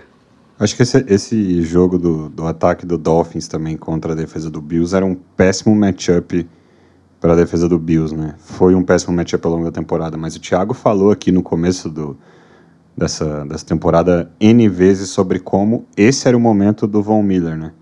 Essa era a hora, né, a hora de playoffs, era a hora que o Von Miller precisava aparecer, foi para isso que o, que o Buffalo Bills contratou o cara. E ele não tá aqui, realmente é, um, é uma bala bem grande. Mas, enfim, o Bills, o Bills ele ganhou esse jogo, não da forma que deveria ter sido, não com a facilidade que a gente previa. E aí tem outro jogo do outro lado da EFC que também deveria ter sido meio fácil nas expectativas ali pré-jogo, que é Bengals e Ravens. O Bengals ganha do, do Baltimore Ravens por 24 a 17, só que o Baltimore Ravens estava sem o Lamar Jackson. E aí da mesma forma que a gente falou de Dolphins, assim, algumas pessoas falam, né? Pô, se o Dolphins tivesse com o Tua, tinha ganhado do Bills. Muita gente vai falar, se o Ravens tivesse o Lamar Jackson, teria ganho do Bengals. É, é meio por aí mesmo? É isso aí? Ah, eu, eu, eu acho que teria ganhado, mas assim, o, o, o, Paulo falou que a defesa do Dolphins jogou pra caralho, que se é pra você colocar com tudo letra maiúscula e negrito. É, se é para fazer assim, você faz assim para defesa do Bengals e daí pode laminar o papel e, e, pendurar na sua parede, porque o jogo defensivo da defesa do Ravens foi uma das coisas mais impressionantes da temporada inteira.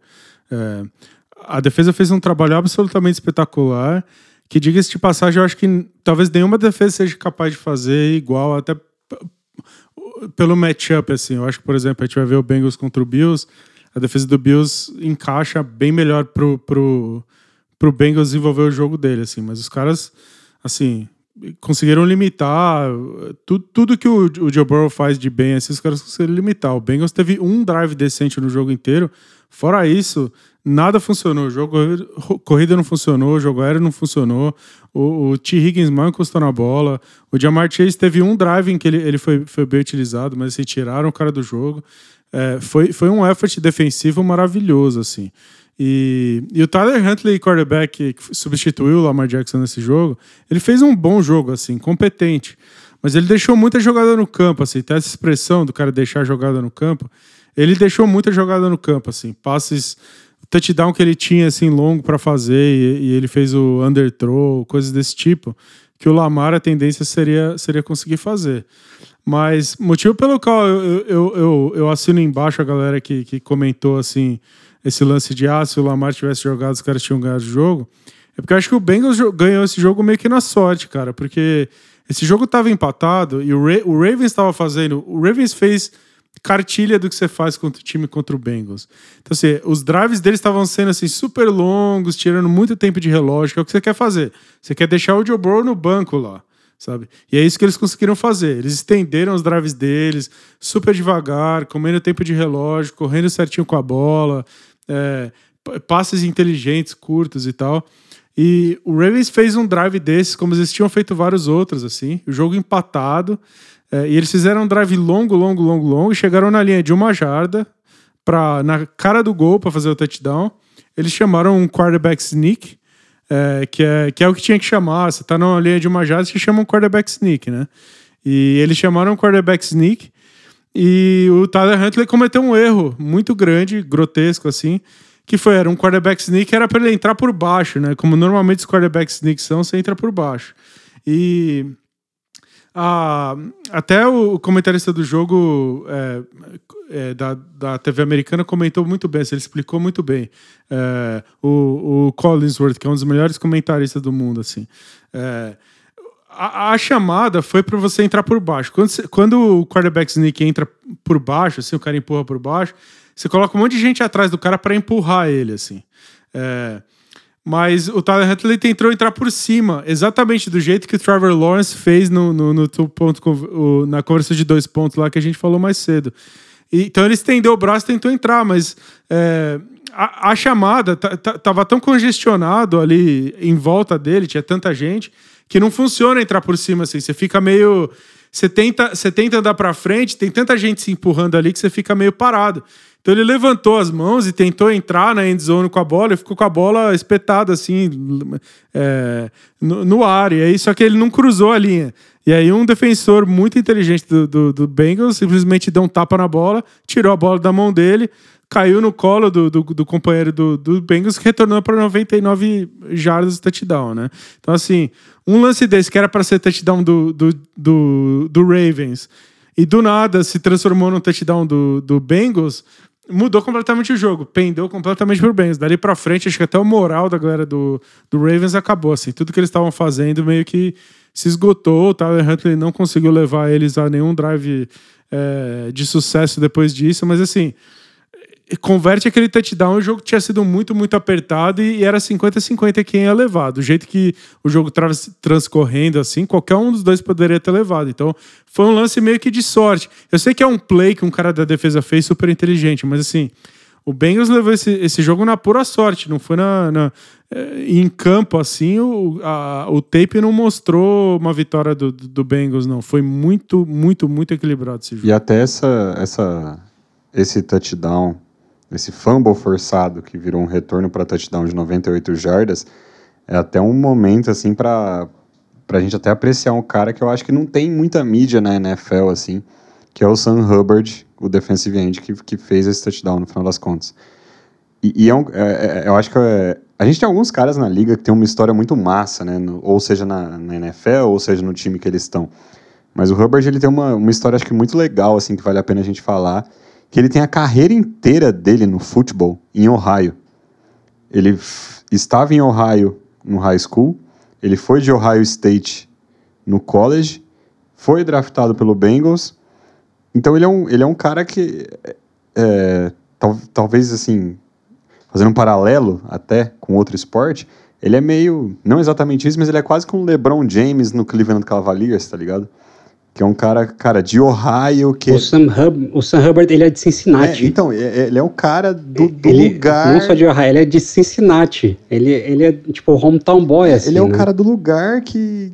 Assim, às vezes tudo bem, as coisas se alinharam para ele estar tá na NFL no Bengals. Sim, ele podia ter sido escolhido por outro time, mas enfim... Ele é o cara que está em casa querendo fazer o time dele vencer. Ele é o, o, moleque do terrão do Bengals, entendeu? Ele é, ele é o LeBron James no Cleveland Cavaliers. É uma história muito massa, assim. E se tinha um cara para fazer essa play, que fosse esse cara, né? É, porque ele, acho que ele jogou muito, tanto a temporada passada quanto essa. Dois anos muito bons dele, assim. Ele produz todo o jogo, é impressionante. Ele, ele, ele ele não ganha valor e tal, ele é meio desses caras que, que, que meio ninguém valoriza e tal, mas ele jogou muito bem duas temporadas seguidas, né? Até porque ele não é uma escolha tão alta no draft, porque em Ohio State ele jogou com algum dos um milhão de freaks que Ohio State tem na, na defensive line deles que, que vai pro draft, né? Então, Ohio State teve, teve Bosa, teve Chase Young, enfim, e ele tava lá com os caras, né? E, então ele não foi. Ele, muitas vezes no draft dele era dito: ah, ele é um fruto do produto dos freaks de Ohio State.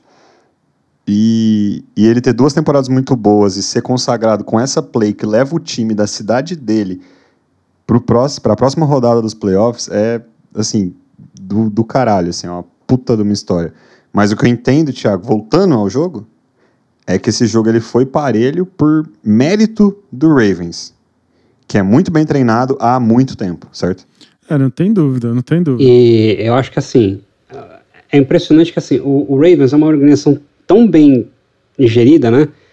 Que as, eles resolveram trocar o coordenador defensivo, apesar do Wink Martindale, que hoje é coordenador defensivo do Giants, ter um bom histórico, eles resolveram trocar o cara porque eles falaram, meu, eu tô na mesma divisão do Joe Burrow, e se eu ficar com um coordenador defensivo que ele vive pela blitz, eu vou morrer né, pela blitz porque o Joe Burrow te mata pela blitz. E aí trouxeram um outro, um outro cara com uma outra filosofia.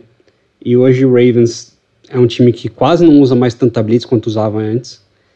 E é um time que também investiu muito no draft para renovar a defesa, que era uma defesa com um núcleo mais, mais velho, etc. E nesse jogo você vê que vários dos caras que eles trouxeram no draft, os caras que eles trouxeram durante a temporada regular também, jogaram muito. Assim, a, todo essa, esse planejamento que eles fizeram começou a dar frutos. E, e o que mais me deixa empolgado desse jogo é sobre como essa defesa pode ser daqui para frente. Essa defesa no ano que vem, eu acho que ela pode estar tá num outro nível. Eu acho que é assim a coisa que vai ser bem divertido da gente acompanhar. É, e concordo com o Thiago. Assim, se o Cincinnati Bengals ganhou foi porque o Lamar Jackson não jogou. Eu, eu tive até recentemente uma discussão com o Lucas, né, a respeito do, do Lamar Jackson e tal, e a gente vai ter essa discussão durante a, a temporada regular, durante, quer dizer, durante a, a off-season, mas assim, o Lamar Jackson é um, é um, é um excelente jogador e que assim, ele é muito melhor que o Tyler Handley e teria sido um jogo bem diferente se ele tivesse jogado.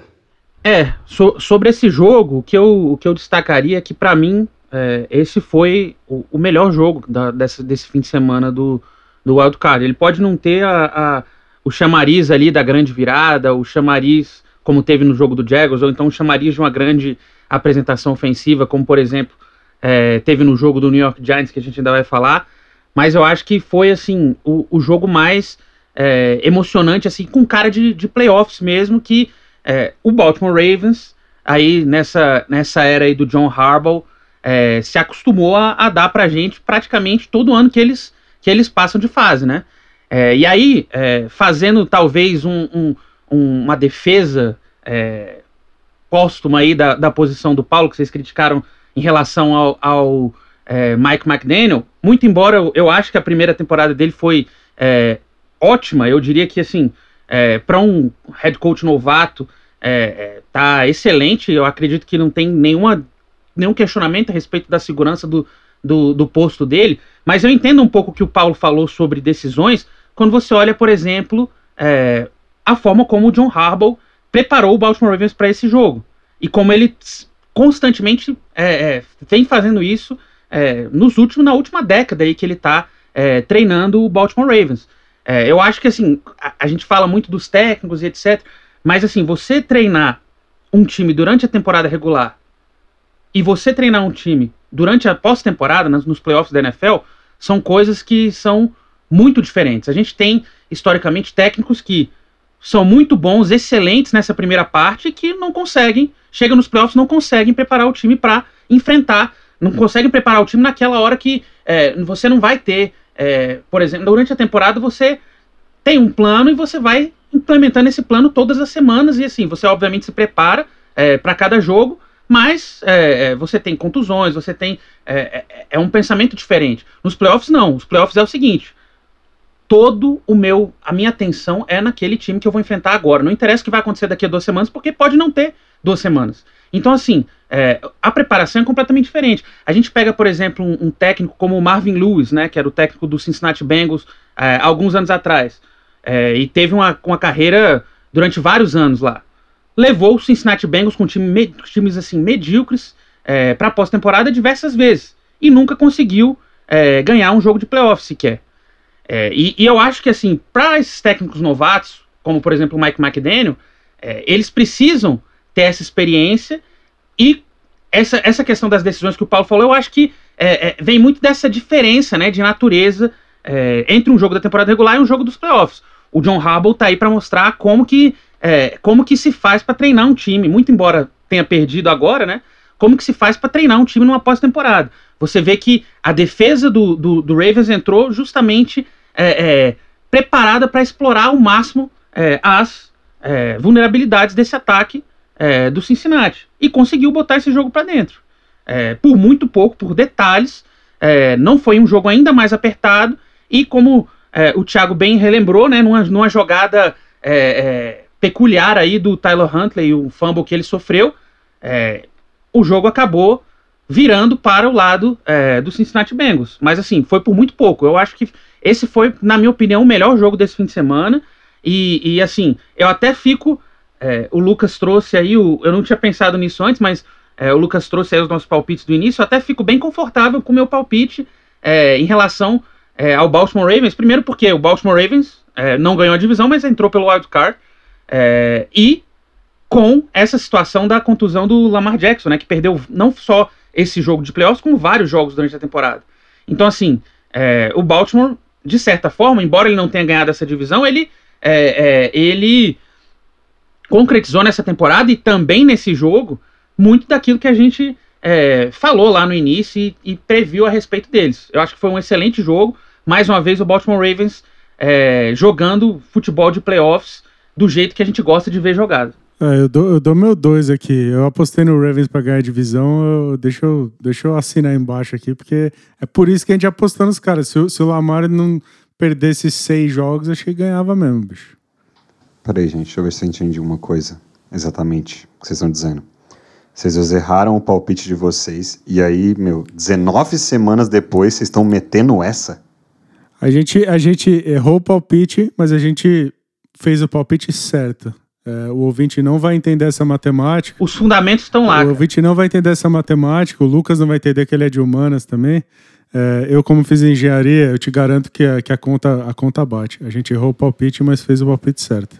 Paulinho, eu e você que acertamos o palpite, pega essa passada de pano. Lucas, é tudo uma questão de processo. A, a, o nosso processo, os fundamentos do processo estão aí. O resultado, às vezes, tem algumas circunstâncias que impedem de aparecer, mas o processo, ele, ao, ao longo do tempo, ele vai se provar vitorioso e os fundamentos do Baltimore Ravens estão aí. Acho que o Thiago é concorda. Eu, eu, sabia já que o Lamar Jackson ia se machucar, entendeu? Tem, tem essa questão. Eu apostei porque eu sabia que Lamar Jackson ia perder alguns jogos aí e ia ficar de fora. Paulinho, sua questão com Lamar Jackson a gente vai debater na off-season. Mas por enquanto, apesar de eu não dar o braço a torcer por essa falcatrua que Marcos e Thiago estão tentando passar aqui, fato é que esse podcast baba um ovo bem grande do front office e coaching staff do Baltimore Ravens. Quem está ouvindo a gente aí desde o início da temporada, não é a primeira vez que a gente vai elogiar os caras, não vai ser a última, a não ser que eles sejam mandados embora, porque é uma organização do caralho, assim. E é muito difícil fazer o que eles fazem, de estar tá praticamente todo ano lá e brigando e brigando e brigando. Pode não ser o maior vencedor dos últimos 20 anos, como não é. Mas, cara, se eu torcesse, torcesse para o Baltimore Ravens, o que eu não torço, fique claro, eu seria bem feliz, assim. Mais feliz do que para o time que eu torço hoje em dia. Fato Mas se eles é... gravassem o treino do adversário, eles provavelmente seriam a organização que mais ganhou nos últimos anos. Falta a malícia de gravar o treino do adversário. Mas isso é outro papo. Outro papo, Paulinho. Fato é que agora a gente tem Bengals e Bills na outra aí, semifinal da AFC, por assim dizer, no outro jogo do Divisional Round da AFC.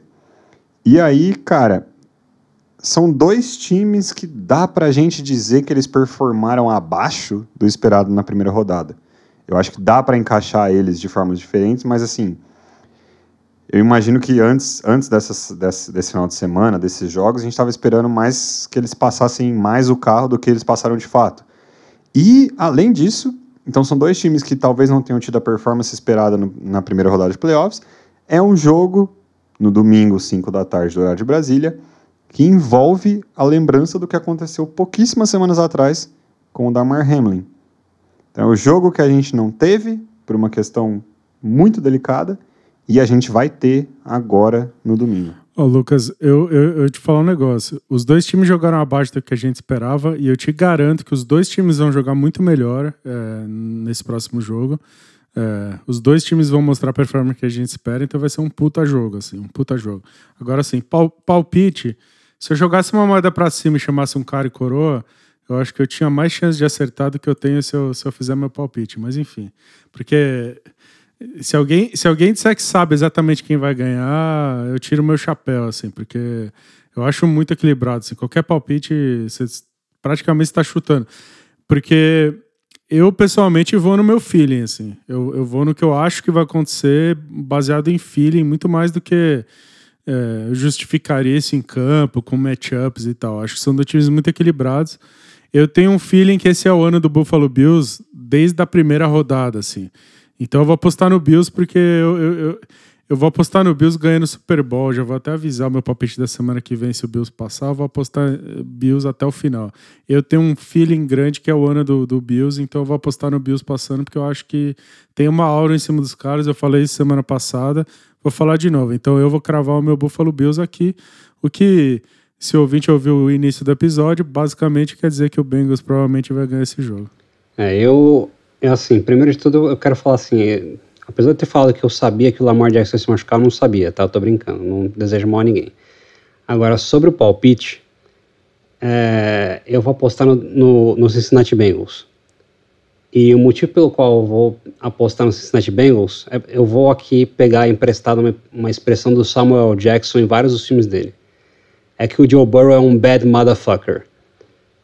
O Joe Burrow é um bad motherfucker assim, é, é isso, entendeu?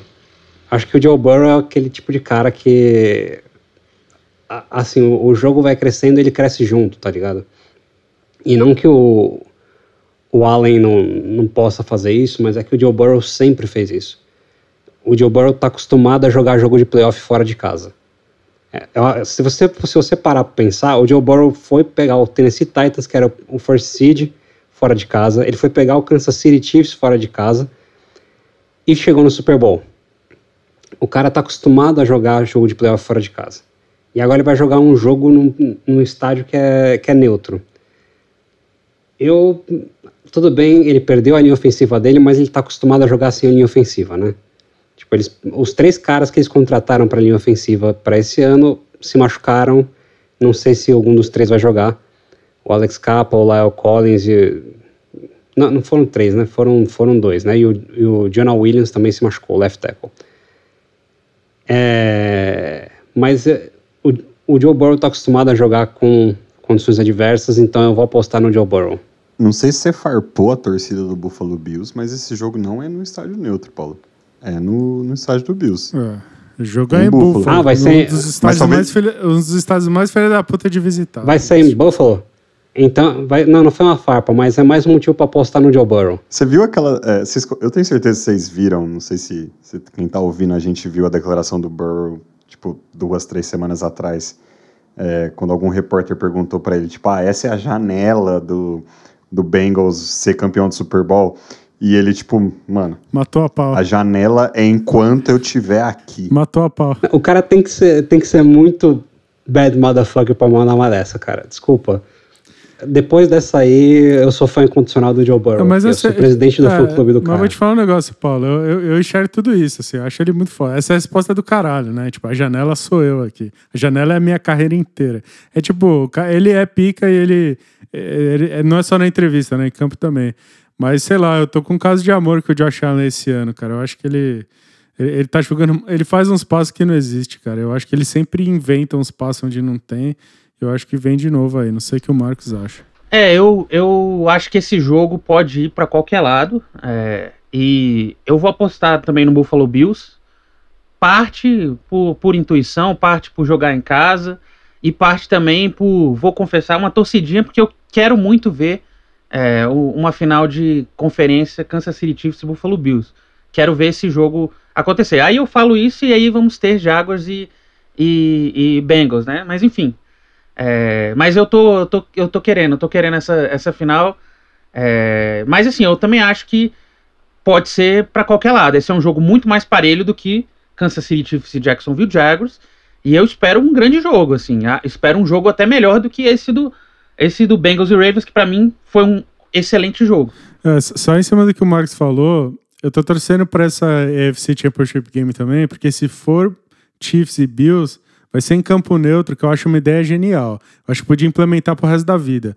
Tipo, a final de conferência sem campo neutro, eu acho do caralho, assim como o, o Super Bowl. Eu acho uma ideia sensacional.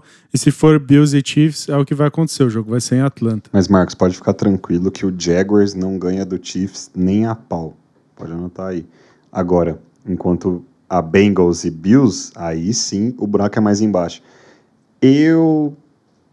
É, eu vou ter que fazer um palpite, porque vocês todos fizeram, né? Então não vou poder escapar. Mas, antes do meu palpite, eu acho que tem um negócio muito da hora desse jogo. E, e, óbvio, assim, como o Marcos falou no começo do episódio, cara, se tem um momento pra você assistir NFL, é agora, né? Tipo, não tem como você não assistir esse final de semana. É, é um negócio bizarro. Não tem como você não ter assistido o final de semana passado. Não dá para perder o próximo final de semana. Enfim, esse é, essa é a hora de assistir NFL. Mas tem um negócio muito, muito da hora desse jogo. E apesar de todos os jogos que a gente vai ter essa rodada vão ser do caramba, esse para mim é o melhor jogo do final de semana, porque, cara, tem muita história recente e muita política em cima desse jogo. Se a gente tiver Bills e Chiefs na semana que vem, também vai ter essa história recente do que aconteceu nos últimos playoffs, que o jogo foi para overtime, por causa das regras do overtime, o Buffalo Bills não teve chance de ganhar do Chiefs. Vai ter isso também, mas cara, a gente tá falando de um jogo que era para ter acontecido duas semanas atrás, não teve por causa de um incidente que. de um acidente, né, na verdade, que a NFL, cara, nunca imaginou que ia ter um, um negócio que mobilizou a liga inteira. Só que a história não contada desse acidente é que se o Bengals ganha aquele jogo, esse jogo de agora era em Cincinnati. Não era em Buffalo. Então o Bengals ele entra para esse jogo mordido, porque esse jogo era para ser em casa. Mordido entre aspas, porque eu não acho que ninguém lá no, no Bengals acha que deveria ter continuado o jogo de duas semanas atrás. Mas assim, tem essa sensação de justiça. Tem a sensação de, cara, talvez eu poderia ter sido second seed, first seed, entendeu? Talvez esse jogo era pra ser na minha casa. Então tem toda uma história, uma politicagem. Dizem as más línguas aí na NFL que o Bengals não ficou satisfeito com algumas decisões da liga. Enfim, tem tudo isso. E isso só adiciona tensão no que já ia ser um jogaço de playoffs. E aí só adiciona tensão.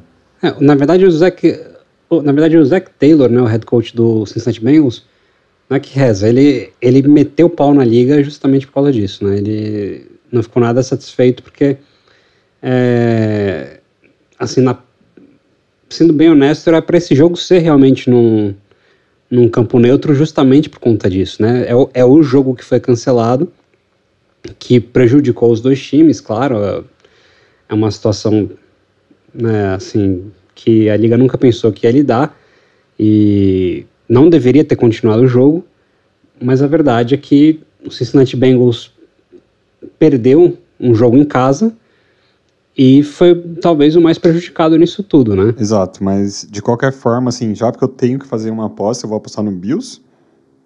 Mas se der Bengals e Chiefs na semana que vem também, tá tudo bem. É, enfim, tá tudo certo.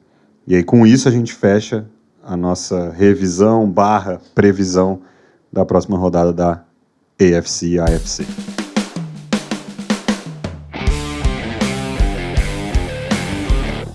Bora de NFC, começando por um jogo que eu queria aqui é, pedir a todos um brinde a todos que junto com a gente duvidaram do Minnesota Vikings nessa temporada. Saúde a todos. Thiago não pode brindar. Thiago, Thiago não é. pode brindar. Mentira, mentira. Quem ouviu semana passada sabe que é mentira isso. O Thiago de semana passada pode brindar, o do resto da temporada não pode. Mas o Giants foi a Minnesota e venceu o time do Vikings, como a gente já sabia. A gente está falando disso faz tempo. Então, um brinde a todos que duvidou do Vikings junto com a gente. Que a gente avisou por meses que não dava para confiar nesse Vikings. Mas esse foi um dos jogos mais interessantes da rodada. Talvez o melhor jogo. Você meteu essa, né, Thiago? Talvez o. Ou o melhor jogo da rodada. É, eu, eu acho. Eu achei o melhor jogo da, da rodada, assim. Eu, eu achei, achei muito legal de assistir. Tipo, me diver... Foi o jogo que mais me divertiu. Eu achei, eu achei o Ravens Bengals do caralho em questão de futebol e tal. E o, o esforço que a defesa do, do, Ravens fez e tal. Mas esse foi o jogo que mais me divertiu, assim. Eu adorei assistir. É, eu acho que nunca mais na minha vida eu, eu, aposto numa porra de um time do Kirk Cousins, porque eu acho que ele é. assim. É, tipo, eu sei. Aí vocês vão falar, ah. A gente passou o ano inteiro te avisando e blá blá blá, tudo bem, mas assim, é, enfim, ele é, é amarelou, como sempre, né? Tipo, é, sobretudo ali na, na, na, última posse dele, né? Fica, fica, exposto assim enquanto ele é amarelão na última posse dele, era para ele ter feito alguma coisa ele não fez. E eu, eu, eu, tinha falado semana passada no palpite, né? Eu, tava, eu, eu literalmente falei, cara, é, eu não acredito que eu vou falar nisso, mas eu confio mais no Kirk Cousins do que no Daniel Jones. E o Daniel Jones fez um jogo espetacular, ele jogou muita bola. Assim, eu, eu, eu, eu tô de queixo caído até agora. Não acredito que o Daniel Jones jogou um jogo de playoff tão absurdo quanto ele fez. É, eu, eu, achei absolutamente surreal. E um grande abraço pro Brian Dable também, que é um, que é um gordinho lindo, maravilhoso. fez, fez um dos jogos. É assim, o coaching staff do, do Giants. Eu, eu, eu realmente acho que esse jogo foi muito impressionante da, da, da instituição inteira do Giants, assim, de, de de cima a baixo, assim, todo mundo veio para jogar e jogou e fez um jogo espetacular e eu tiro meu chapéu para todo mundo. Tiago, só fazer uma breve correção. Não foi um ótimo jogo do Daniel Jones. Eu diria que foi o melhor jogo da carreira do Daniel Jones na sua primeira aparição nos playoffs. É, e que hora para fazer isso, né? Assim, é, jogo de playoff, o cara. É, Assim, ele não fez nenhum passe espetacular, ele não fez nada que o Mahomes faz ou o Josh Allen faz, nada disso, mas assim, não é que não é que o coaching staff tipo planejou um jogo simples para ele, ele rodou assim. As leituras que ele fez o jogo inteiro, ele tomou todas as decisões corretas. Você não tem uma decisão errada dele no jogo inteiro. Ele fazia as leituras, ele enxergava o que tinha que enxergar e faz... que, que, que é o grande problema dele, né, cara? Assim, ele, ele ele sempre ele tinha um certo talento, né? Ninguém é draftado no top 5 do draft sem ter talento. Mas ele tomava decisões idiotas, assim, né? nos primeiros anos de, de, carreira dele, até o Dable chegar lá, e o Mike Kafka e tal. É, e ele, ele só tomou decisões certas. Foi um troço realmente impressionante, assim, é, de, de, de, um, de um jeito inacreditável. Eu acho que o que explica também essa vitória é, o Jaguars tem um. O, o Giants tem um core, assim, no, no, no, nos quatro da frente ali, a linha defensiva deles. É, eles têm três jogadores elite, basicamente, assim. Eles têm dois defensive tackles que são elite. É, um caiu no colo deles, que veio do Jets, né? O Williams, né? Mas aí o Dexter Lawrence é, é um dos melhores defensive tackles da, da liga já, assim, né? É, no, dia, no dia que o Aaron Donald aposentar, que talvez seja esse ano, estão dizendo aí e tal, é, ele, ele já vai, talvez vire o melhor defensive tackle da liga. E aí eles acabaram de draftar o Kevin Thibodeau, que vai ser um pass rusher elite também. Quando você tem três caras desse nível, tão fortes assim na linha defensiva, fica muito difícil. Acho que a linha do, do ofensiva do, do, do, Vikings fez um trabalho até que bom assim de tentar segurar. Mas três caras assim é muito difícil de marcar, assim. Eu não sei se tem interior da linha defensiva melhor que a do Giants na liga. Ah, certamente não. Certamente não. Esses dois caras do nível que eles. Que, que, que eles dois caras desse nível ninguém tem. Tem gente que tem um cara muito top, assim, mas dois desse jeito não, não rola. E, e aí fica mais fácil pro Tibedô, mesmo o Rookie, ele nem chegou no teto dele, vai demorar um pouco para ele chegar no teto dele, já mostrando muita produção desde cara. Né? Eu vou, eu vou discordar porque. Mas eu vou discordar disso aí, mas. É, enfim, para mim o melhor interior de linha, por incrível que pareça, é do Indianapolis Colts. Eu acho que assim, Grover Stewart é um puta de um jogador. Vai dormir, Paulinho. E, bom, você pode discordar de mim, não tem problema não, mas é um, eu acho que é um talvez o melhor interior de linha defensiva da, da liga inteira. A defesa Paulinho, do a gente tá nos... pra caralho esse ano, né? A mas... gente tá nos playoffs, a gente não fala sobre o Indianapolis Colts nesse momento. Mas assim, por melhor que o, que o Grover Stewart seja, e é um, um ótimo jogador, é, só para complementar isso que o Thiago e o Lucas colocaram, é, o Dexter Lawrence pode não ser o melhor defensive tackle da NFL, é, porque temos o Aaron Donald aí jogando ainda, é, mas ele certamente é o melhor nose tackle da NFL. Peguei aqui um, um, um desses Next Gen Stats aí é, sobre esse jogo que eu acho que ilustra isso muito bem, que é o seguinte, nesse jogo o Dexter Lawrence é, liderou o time em pressões, teve oito pressões, incluindo cinco alinhada como é, em jogadas que ele se alinhou como o zero technique. O zero technique é não é, o no, não é simplesmente o defensive tackle, ele é o nose tackle do nose tackle, é o cara que é, se alinha ali cara a cara com o center, né? E ele conseguiu só nesse jogo cinco pressões é, alinhado como zero technique. Na temporada, ele tem 29 pressões alinhado como zero technique. O segundo jogador que tem mais pressões como zero technique é o Raycon Davis do Miami Dolphins, que tem 8, ou seja, 21 a menos. Ou seja, esse cara tá, tá é, brincando de jogar de nose tackle na NFL. Dexter Lawrence está brincando de jogar de nose tackle na NFL. É, isso daí, obviamente, abre o espaço para todo o resto da linha jogar é, com muita facilidade, né? Continuando nessa análise desse jogo, eu acho que assim, boa parte desse jogo do, do Daniel Jones, eu não quero tirar os méritos dele, mas boa parte desse jogo é um oferecimento defesa várzea do Minnesota Vikings. Porque olha, essa defesa do Minnesota Vikings, eu, eu não lembro de ter visto um snap deles jogando em cobertura homem a homem, nem para tipo variar um pouco. Eles fizeram isso naquele segundo tempo contra o Colts, basicamente assim, durante a temporada inteira. Eles não gostam do que funciona para assim, eles, eles gostam do que não funciona. Quantas vezes a gente falou isso aqui, Paulo? E assim, é, é uma defesa que o, o núcleo já está mais envelhecido, sendo bem honesto, né? Núcleo de jogadores veteranos que já estão bem envelhecidos. Inclusive, eu achei, para mim, que eu sou, eu sou muito fã do Patrick Peterson. Eu acho que ele foi um dos melhores cornerbacks que eu vi jogar. Ele foi, durante ali alguns, durante uns 4, 5 anos assim, que foi o, prime dele, ele foi do caralho. E ver ele jogando como ele tá jogando hoje é triste, porque não é o, o cara que assim, não tá nem perto do que ele foi no prime dele, né? É um cara que já tá fazendo aí hora extra na liga.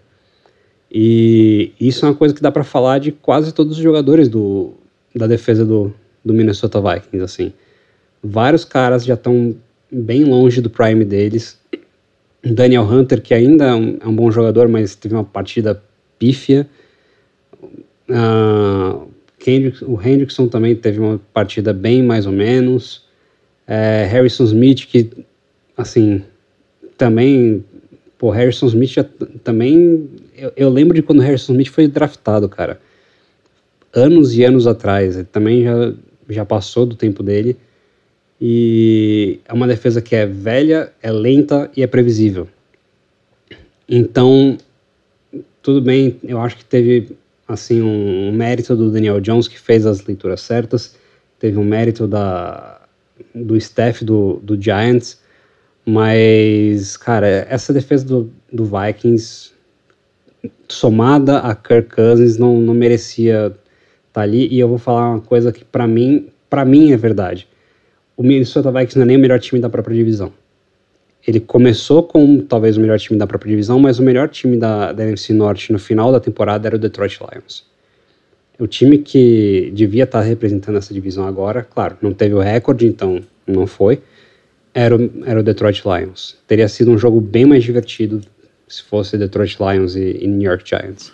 É, par, parte da, da, da, chave desse jogo também foi a linha ofensiva do, do Giants, que deu bastante espaço para Daniel Jones, né? Assim, e quando, Barkley. Quando, quando ele recebeu pressão, ele, ele se desvencilhou bem, moveu no pocket, correu, né, muito, né, mas assim, ele não correu só quando ele estava com pressão, né, ele teve design runs da, do, do ataque do Giants, que desenhou jogadas corridas, eles estão usando Daniel Jones correndo com a bola, é, que faz sentido porque é o jeito que o Bills usa o, o Josh Allen também, né, então o Brian Dable é, ele, ele, era coordenador ofensivo do Bills ano passado, né? Então faz sentido ele fazer isso. Mas o Giants ganhou as duas trincheiras, tanto ofensiva quanto defensiva, e quando isso acontece num jogo é bem complicado de, de você perder o jogo. Se você ganha as duas trincheiras, o jogo tá na sua mão, né? E última menção honrosa, eu citei o nome dele já, mas vou falar de novo. O Mike Kafka o coordenador ofensivo do Giants chamou um jogo estupendo, assim, impressionante. É, se, se olhasse no, no, no, início da temporada o core de recebedores que o Giants tem e ver como todos esses caras jogaram muita bola o jogo inteiro, é, assim, muito, muito impressionado com esse jogo, muito impressionado com esse coaching staff do Giants. Até o Kenny Golladay decidiu jogar, né, Thiago? Você que sempre foi believer, ah, né? e, e é, não, é um cara que eu acho que tem bastante talento, assim, mas. Não tava afim, né, é, claramente. Bloqueando.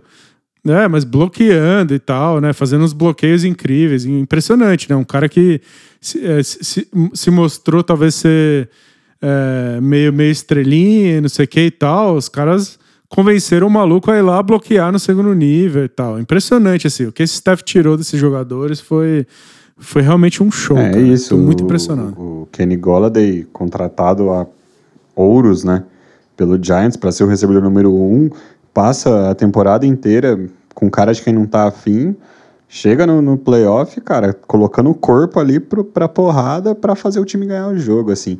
É, é, é importante lembrar uma coisa, que esse foi o ano que a gente teve o maior número de trocas, né, da última pré-temporada até o início dessa temporada, de head coaches. A gente tinha 10 head coaches novos na NFL quando começou essa temporada. E a gente tinha uma incerteza em cima deles absurda, né?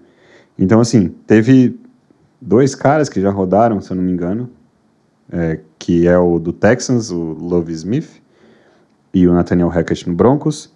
Então esses dois caras não duraram nada.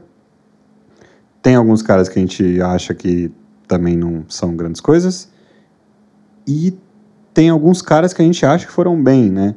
E aí, tudo bem a gente divergir opiniões, né? Tem, no Vikings tem head coach novo, no Dolphins tem head coach novo. Tudo bem a gente dividir opiniões sobre esses caras. Agora, eu acho que nós quatro vamos ter uma única opinião em cima do, cara que é head coach pela primeira vez no Giants, que é o Brian Debo, e o seu coaching staff inteiro. Que é a opinião de que tá maluco, que staff é esse, assim, esse, esse staff tá tirando tudo e muito mais que dá para tirar de um time. E, inclusive, a gente acabou de falar bastante do ataque dos caras, né? É, sabendo rodar o ataque com o Daniel Jones e, e todas as limitações que o Daniel Jones tem, tem para ele, mas também, o que, que, foi esse plano defensivo do Giants para parar o, o, Justin Jefferson? Paulinho trouxe até um, um stat outra, outra hora pra gente, né, alguns dias atrás. O Justin Jefferson não teve um target no último quarto. E, e, se você assiste o jogo e começa a reparar especificamente no Justin Jefferson, toda hora é dois, toda hora é. Cara, aqui não vai rolar. Através do Justin Jefferson não vai dar certo. Isso acarretou num TJ Hawkinson tendo um jogo absurdo? Sim.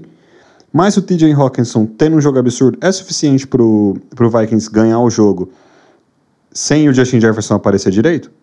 Se provou que não. Então, cara, que, que staff que, que o Giants conseguiu montar essa temporada do nada, assim, né?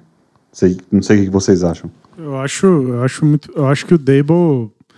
Uh que inveja eu tenho do Giants, uh, da torcida do Giants e tal, porque é muito raro você achar um head coach assim tão de verdade, assim, tão legítimo, tão rápido.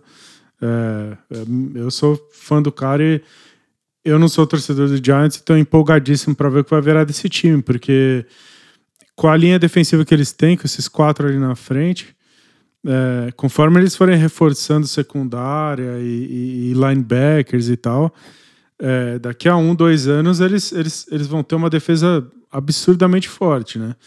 A questão é, você paga o Daniel Jones ou não, e quanto você vai pagar por ele, e como é que vai ser o fim da carreira dele, né? Um cara que ninguém queria até uns meses atrás e agora acabou de fazer um jogo muito bom de playoff. Talvez a resposta venha no, no, no próximo jogo aí, se ele tomar pancada no próximo jogo e for o, o Daniel Jones uh, vintage, né? Aí, aí, já, aí a galera vai, vai, vai ficar mais assim de renovar com ele, né? E até aí, Thiago, o Giants, com esse staff inteligentíssimo, que eu diria que dá para colocar já na primeira temporada dos caras entre um dos melhores da liga, o interior da, da defensive line, a defensive line inteira, essa parte dessa trincheira defensiva animal, dá para causar uma surpresa para cima do Eagles? Ah, eu, eu, eu, eu não acho, assim. Eu ficaria absolutamente chocado, assim. Absolutamente chocado. Eu acho o Eagles muito forte em todos os níveis. É, é, assim, se o Giants ganhar as trincheiras do Eagles, eu vou ficar absolutamente chocado. É, por mais que tenha feito fazer isso contra o Vikings é uma coisa, fazer contra o Eagles talvez seja o time mais talentoso da liga. O Paulo cantou essa bola antes da temporada começar, quando ninguém dava a bola para os caras um puta acerto do, do Paulinho lá no, no preview, lá no começo. É, assim, o, o talento do, do, que o Eagles tem em todos os níveis, secundária, por melhor que seja a, a, linha, a defesa do Giants agora, a defesa do, do Eagles é completaça, né? Tem, tem linha defensiva, tem uma, a melhor secundária da liga. É, grupo de recebedores do Giants comparado com o do Eagles é, são duas classes totalmente diferentes. Por mais que esses caras jogaram super bem contra o Vikings, fazer isso contra a secundária do Eagles vai ser bem mais complicado. E você for olhar o grupo de recebedores do Eagles, é, é, é tem muita gente ali muito boa para receber a bola, não é? Esse Vikings, eu até tinha comentado isso no episódio da semana passada, de, de que de quanto era unidimensional e a questão de tirar o Justin Jefferson do jogo. É, contra o Eagles o buraco é mais embaixo. Não tem como você fazer isso porque as outras armas são extremamente fortes. Então, assim, eu ficaria absolutamente chocado se, se o Giants ganhasse. Eu, eu sou fãzaço declarado desde esse, desde, desde esse domingo do Brian Dable, mas é, eu, eu sou Eagles, assim, de, de, de muito longe. Para mim, o Eagles vai, vai ganhar certamente esse jogo. É, o, assim, o, o, o TJ Hawkinson teve um puta jogo, não só porque ele é muito bom, mas também porque os linebackers do Giants são péssimos em cobertura. E acontece que o, o Philadelphia Eagles é muito bom em explorar o meio do campo. Então, assim, é, eu espero eu espero que tenha um puta jogo o AJ Brown e o Dallas Goddard. Vou ficar bem surpreso se os Eagles não ganharem, na verdade, eu vou ficar bem surpreso se os Eagles não passarem o carro em cima do, do Giants. Assim, eu acho que é. Assim, com todo respeito ao Giants, fez um puta jogo contra o, contra o Minnesota Vikings, mas o Eagles é um outro nível de time, assim, sabe? É, é assim, o, o, Vikings parece um time amador para mim perto do Eagles. E o jogo entre os dois times, assim, no começo da temporada, deixou isso bem claro, né? Quando o, o Eagles humilhou o Vikings. Então eu acho que tudo bem, é um jogo de divisão. É, e esses jogos são sempre mais apertados, mas eu vou ficar bem surpreso se os Eagles não tiverem uma, pelo, pelo menos uma certa facilidade para ganhar esse jogo. Mas é um clássico, né, amigos? É um clássico, né? É, eu, eu, de minha parte também acompanho aí a, a posição do, dos nossos relatores aí, Thiago e Paulinho. Eu acho simplesmente que o, que o Philadelphia Eagles é um time é, muito mais completo é, do que o New York Giants, né? E, enfim, é mais do que eles conseguem é, lidar. E mesmo com a linha defensiva jogando bem, né, como a gente destacou, e com esse, todo esse potencial, é, eu vejo essa linha defensiva do Giants, da forma como ela está colocada hoje, como uma linha muito mais orientada é, a é, pressionar o, o, passador, né? O que em playoffs é uma fórmula é, de vitórias, né? Consistentemente, times que conseguem pressionar bem em janeiro e fevereiro é, se dão muito bem. Só que o Eagles, é, até pelo, pela própria característica do Jalen Hurts, é um time que corre muito com a bola. E a defesa corrida do Giants não é, é mesmo essa linha defensiva na é, defesa corrida, não é tão boa quanto é, é, pressionando o quarterback. Então, assim, eu acho que é um matchup também que não favorece é, essa linha defensiva, além do fato de que nas trincheiras o Philadelphia Eagles também tem é, uma das, das melhores linhas, tanto ofensiva como defensiva, é, da NFL. Então, assim, eu acho que é, o Giants fez um papel excelente nessa semana. É, tem tudo para também sair muito bem desse jogo, é, fazer uma boa aparição, etc. Mas eu acho que, mesmo que eles joguem bem e, e, e, segurem o jogo por um tempo, o Eagles vai acabar, de uma forma ou de outra, se impondo e ganhando essa partida. É, então todos nós com, com o Eagles, inclusive eu, e aí só uma história do clássico, mas tá rolando uma freguesia do caramba aí nos últimos quase 10 anos. De 2014 para cá, Eagles e Giants se enfrentaram 18 vezes. O Giants venceu 3. E não vai ser agora a quarta. não acho. só isso, mas esse ano teve uma sapatada do Eagles, né? Teve, teve um teve dos um... dois jogos, ah. foi 48 alguma coisa. 48 a 22 em Nova York, e aí o jogo em Filadélfia foi 22 a 16. Duas vitórias do Eagles. Mas, cara, 18 jogos e o Giants ganhou 3. Tá? Se fosse um Corinthians e Palmeiras, viu, Thiago? O negócio ia estar tá maluco. A não ser se fosse três do, do, do, Palmeirinhas, né? Enfim, vamos pro outro lado da, da NFC. Aí, é, acho que do outro lado a gente vai ter, primeiro, Seahawks e 49ers. A gente foi muito agraciado nessa temporada, nessa, nessa temporada, nessa primeira rodada de playoffs, com alguns clássicos, né? Mas nesse aqui, nessa, nesse embate de divisão, eu diria que deu a lógica, né? É, o Niners, de certa forma, teve uma vitória, entre aspas, confortável sobre os Seahawks. O jogo foi para o intervalo com um ponto de vantagem dos Seahawks, mas terminou bem tranquilo para o 49ers, né? É, acho que para mim, assim, primeiro, deu a lógica, queria ouvir de vocês se, se é bem, bem por aí, mas também já faz um tempo que a gente está falando que o 49ers é um dos, se não o melhor time da liga nesse final de temporada. Esse jogo ele acrescenta alguma coisa nova nesse fato? Muda? Tem alguma novidade nesse, nessa, nessa afirmação? A gente acredita mais nisso, acredita menos nisso? Ou é, é, bem, é, é o que a gente já tem falado mesmo? Olha, para mim não muda muita coisa, não. É, assim, nós levantamos no, no preview do jogo, né? Eu e o Thiago, a gente, a gente levantou aí uma questão que era a inexperiência do Brock Purdy para é, jogos de playoff, né? E eu acho que na primeira, assim, no, no primeiro tempo ele sentiu um pouco ali o jogo, mas depois, depois eu acho que o time inteiro do 49ers meio que entrou na partida e resolveu que acabar com a palhaçada, assim, sabe? É, eu senti que assim o momento que mudou foi quando o Jonathan Abram deu um tackle no Debo Samuel e e meio que tentou torcer o tornozelo do Debo Samuel, que foi um momento ali que, tipo, os jogadores do 49ers meio que, que foram para cima do, do pessoal do Seahawks, e eu acho que ali foi quando os caras resolveram que, olha, vamos, vamos acabar com essa porra aqui, porque a gente, a gente joga muito mais que esses caras. Incluindo o Debo Samuel, que ficou emputecido ali, né? Dali pra frente, o cara simplesmente amassou todo mundo que veio na frente dele, né?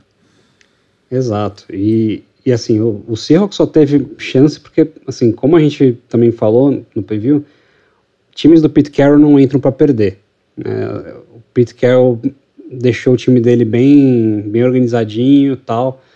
É, perdeu porque, como o próprio Pete Carroll falou na, depois na conferência de imprensa dele, ele, ele mesmo falou, tem uma diferença de talento gritante entre entre os dois times, né? Ele, ele não escondeu isso, né? E, eu acho que essa foi a, assim, a principal razão pela qual o Seahawks perdeu esse jogo. A diferença de talento. Para mim, assim, o jogo não acrescenta muito do que eu já achava do San Francisco 49ers, né? É um, é um time que, se você pegar para ver, eles têm ali Debo Samuel, Brandon Ayuk, o McCaffrey, o George Kittle e o Kyle Juszczyk lá, não sei como fala o nome desse cara. E quando eu coloco todos esses caras em campo, eles conseguem combinar para um número de formações ofensivas absurdo. Você consegue colocar o Debo Samuel no backfield, você consegue colocar o Debo Samuel como wide receiver, você consegue colocar o Kyle Juszczyk como fullback, como como tight end, o, o George Kittle a mesma coisa, só que o George Kittle você também consegue colocar ele no slot. E todos esses caras jogam muito bem com a bola na mão, todos esses caras sabem bloquear muito bem. Então, o número de jogadas que você consegue fazer com esses caras todos é absurdo. É, então, assim, você na verdade nunca sabe a formação que está em campo. Então, para você ter, montar uma defesa para jogar contra um, um, time assim é muito difícil. Você tem que ter também uma defesa que é extremamente versátil, como é o, o ataque do 49ers. E, e eu acho que não tem uma defesa que, assim, na NFC, a única defesa que eu acho que talvez consiga fazer frente para esse ataque é a defesa do Eagles. Mas eu não sei se a defesa do Eagles no jogo corrido conseguiria segurar. Mas eu acho que esse é uma discussão que a gente vai ter na semana que vem quando a gente fizer, o preview aí de 49ers e e Eagles para a final da, da NFC. Paulinho já cantou a aposta dele dessa semana, mas beleza. É, ousado. É, ousado. Paulinho foi ousado, porque esse, o jogo que a gente ainda não palpitou é, é apertado. É bem apertado, na real. Mas eu acho assim. Uma das coisas que a gente falou, a gente ia falar da, da inexperiência do Brock Purdy e isso pintou no primeiro tempo. É, e aí no segundo tempo ele, sei lá, tirou. O nervo dele acalmou e o moleque jogou muita bola e tal. Fez uns, umas puta jogada. É, ele é. O moleque tá jogando legitimamente bem. Você vai me dizer que é fácil com essas armas todas em volta, mas a verdade é que isso é NFL, né? Não é brincadeira. Assim, o moleque tá realmente jogando muito bem. A chance de fazer bosta também era grande, é. né? Vamos é, falar real. É. E aí, é, a segunda coisa que a gente tinha comentado no, no episódio da semana passada, né, Paulo? É a capacidade absurda do Pete Carroll de, de, de, extrair dos jogadores dele, assim, tudo que os caras têm, né? Os caras deixam tudo em campo. Eu acho que isso apareceu na, na, na, no primeiro tempo. Eu acho que o Seahawks não tinha nada que tá. Não tinha, não tinha chance de competir de verdade nesse jogo, pelo gap de talento que o próprio Carroll falou, que você comentou aí no, no, é, uns minutos atrás. É, não, não, não, tinha, não tinha muita competição. A verdade é que uma hora ou outra o Fernandes ia ganhar esse jogo. Então, o fato do Seahawks ter ido para o intervalo ganhando essa partida é, assim, vamos tirar o chapéu para Pete Carroll que tirou, assim, um, um tempo, assim, do time dele extraordinário, que os caras, meu, seguraram o ataque do Niners absurdamente. É, é assim, um esforço incrível defensivo para segurar esse ataque do Niners, que daí o o Shanahan ajustou no, no intervalo e todo mundo voltou para jogar e não teve como. É, o gap de talento uma hora ia se mostrar e a lógica ia acontecer, mas assim, é, a verdade é que esse time dos, dos Seahawks é muito limitado. A gente tinha colocado eles como favorito a ser o pior time da liga no, no, no episódio de preview. Certamente o nosso maior erro e o maior erro de todo mundo que comenta a NFL, é, para ser justo, né? Mas a gente fez isso porque não tem talento nesse roster suficiente. Aí metade disso é que a gente não sabia que vários dos rookies que eles draftaram iam ser tão bons. Essa é metade do, do, do sucesso. É, mas a outra metade é um trabalho extraordinário do Pete Carroll de tirar leite de pedra num, num roster onde não tem talento. Mas assim, no fim das contas, tão pouco talento não ia bater de frente com um time tão talentoso quanto o 49ers e que explica a virada relativamente fácil até no segundo tempo, né? Então era para ser um jogo fácil para o Niners, de certa forma meio que foi, mas a, a coisa para o Niners começa agora na, contra o Cowboys, né? Só diria que você esqueceu um pouquinho do Dino Smith aí, que também foi uma puta de uma surpresa essa temporada, né? Então, muitos rookies, muito o staff, e também tem aí o Dino Smith que surpreendeu. É, Eu, eu comentei um pouquinho no, no, começo do episódio, né, sobre essa participação como ouvinte, né, nas minhas últimas semanas. Mas quando a gente falava do Seahawks, eu acho que o meu comentário, tipo, se eu tivesse participado do episódio na semana passada ou de algum anterior, é, cara, chegou nos playoffs, já tá tudo lindo, assim, não era nem pra estar tá aqui. Eu lembro que eu falei isso, tipo, no, na última vez que eu participei, penúltima, sei lá. É, já tá ótimo pros Seahawks. E ainda assim eles conseguiram dar, dar uma brigada, o que, é, o que é fantástico. Mas deu, entre aspas, né, a lógica ali, a lógica era o Fernandes ganhar, e eles ganharam. Eu só queria, antes da gente passar para o próximo jogo, só trazer um, um, recorte, assim, de quão bizarro é o Brock Purdy tá jogando o que ele tá jogando. Porque se a gente for pegar os Mr. Irrelevant, né, então as últimas escolhas de cada draft, é, de 2010 para cá, teve dois quarterbacks. Um foi o Chandler Harnish, que conseguiu jogar nenhum snap na liga. E o segundo, Chandler Harnish. Quem? Em 2012. Quem? E o segundo, esse você vai saber, Paulinho, foi o Chad Kelly, em 2017, que, jog, que jogou Grande um snap na liga. Um snap na liga. Esses são os quarterbacks que dá para comparar com o Brock Purdy. E além dos quarterbacks, se a gente for pegar os últimos quatro Mr. Irrelevant, né? Então, 18, 19, 20, 21. Em 18 a gente teve o Trey King. Já tá fora da liga. Ele jogou até que bastante nos dois primeiros anos e aí depois parou. Em 2019 foi o Caleb Wilson, também fora da liga. Tem apenas nove snaps ofensivos na carreira. Em 2020 tem aí provavelmente um dos melhores Mr. Irrelevant dos últimos tempos, que é o Tay Crowder, que foi starter em 31 dos 41, 41 jogos na carreira dele até agora e jogou mais de 50% dos snaps da defesa em todos os anos da carreira dele. E antes do Brock Purdy em 2021 tem o Grant Stewart, que só joga em special teams basicamente.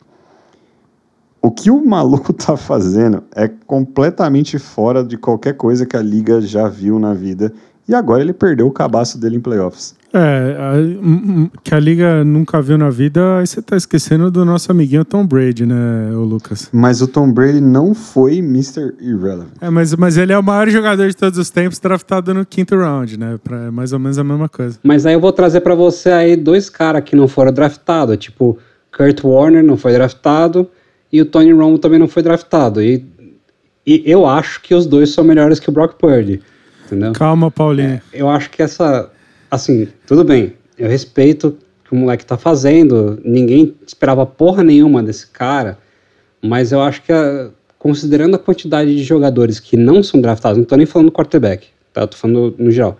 Quantidade de jogadores que não são draftados, que vêm pra liga e têm carreiras extremamente produtivas, é, eu acho que isso faz com que a, eu acho que assim, não é, não é porque é o Brock Purdy, eu acho que a gente tem que acabar com esse negócio de tipo, chamar o cara de Mr. Irrelevant.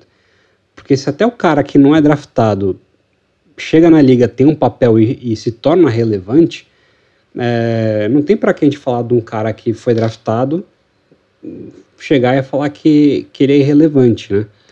Então, assim, puta, méritos do Brock Purdy, mas eu acho que a gente tem que acabar com meio que com esse esse estigma assim do puta, o cara foi o último draftado, sabe?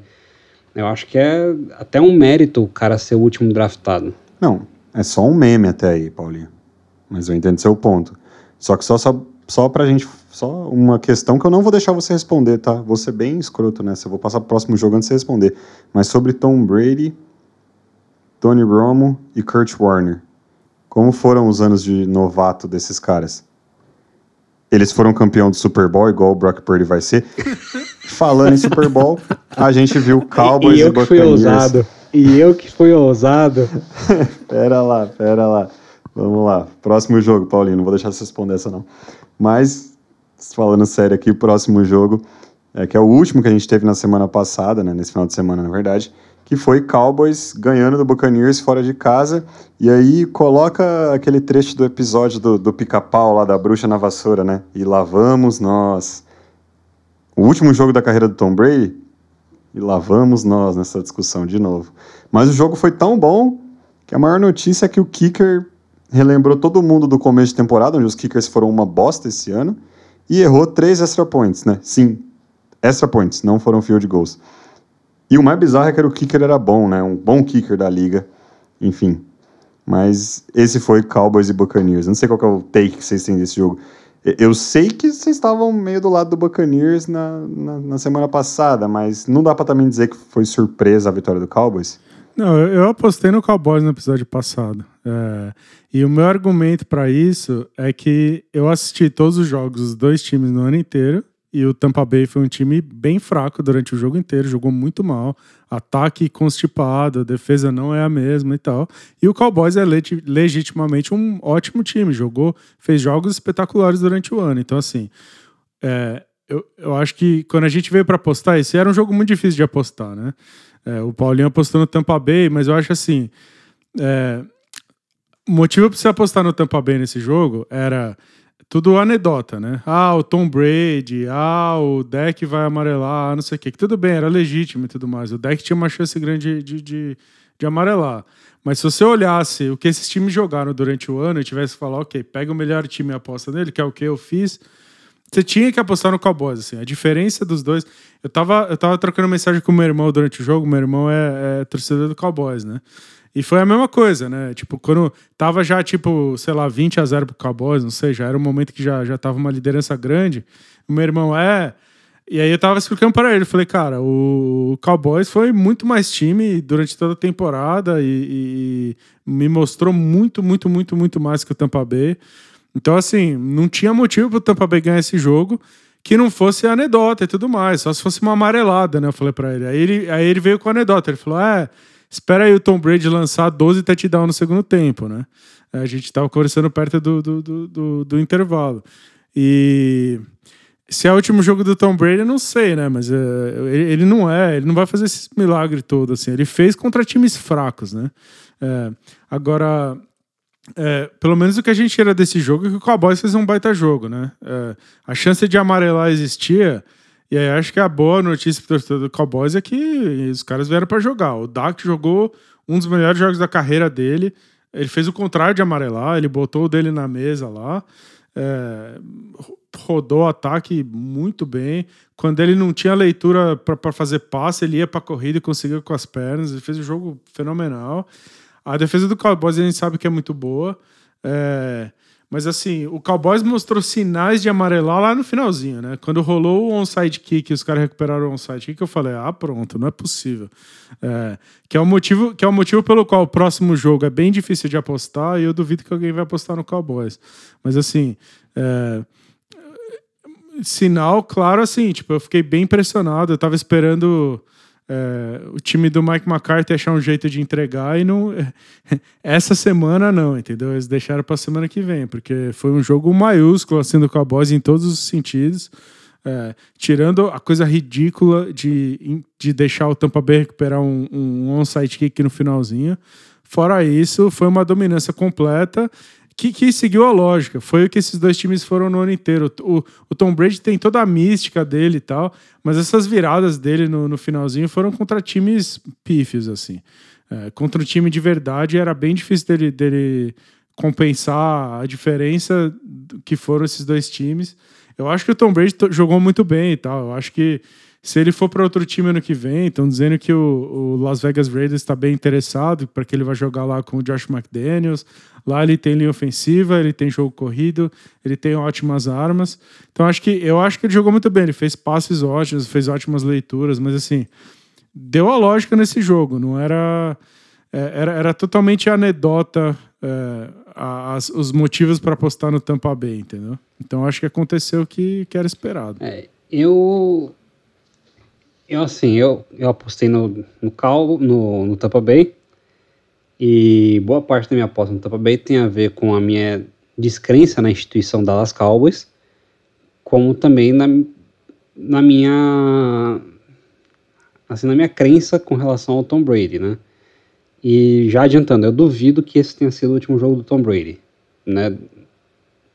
Principalmente porque eu acho que ele é, eu acho que primeiro Tom Brady quer atingir algumas marcas pessoais que ele ainda não atingiu. Eu acho que ele quer tipo ser o dono de todas as marcas pessoais possíveis, né? Então acho que ele, ele ainda está atrás de algumas.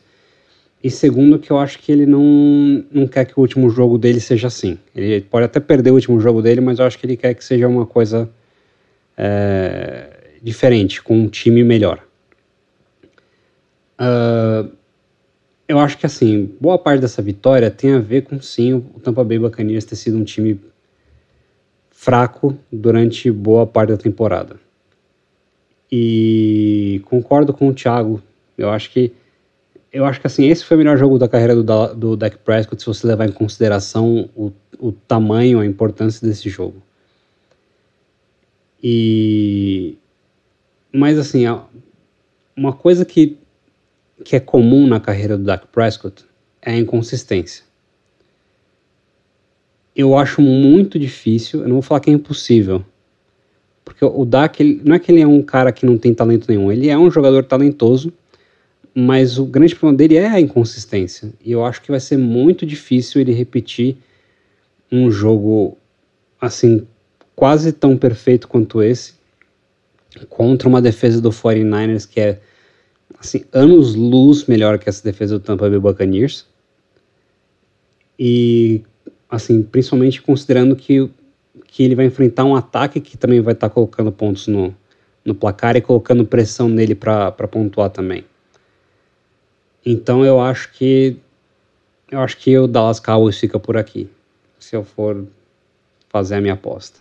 É, eu é, em que pese aí o, o, a discussão que vocês tiveram na, na, na última semana, é, eu acho que realmente para apostar, para ter apostado no, no Tampa Bay nesse jogo, realmente é realmente só na mística e no histórico aí do Tom Brady, né, de, de puxar algum é, de fazer um grande jogo, puxar algum milagre, mas assim, porque realmente é, do futebol americano nesse ano é, são dois times que não tem comparação. O futebol que o, que o, que o Cowboys tem jogado e o futebol é, do, do Tampa Bay. O pessoal fala muito, né, pejorativamente ali da AFC South, né, como uma, uma, uma divisão fraquíssima, né, é, é, é comum até você ver, ouvir alguns comentários, algumas pessoas falando assim, pô, é, não deveria nem ter um time é, da AFC South nos playoffs, era melhor botar é, um outro time no, no, no, lugar que daria mais jogo. Mas está lá o Jacksonville Jaguars é, e que ganhou do Chargers. Agora, uma divisão que, na minha opinião, esse ano, se não tivesse colocado nenhum time nos playoffs, é, talvez os playoffs estariam melhor, é, é, é, a NFC South.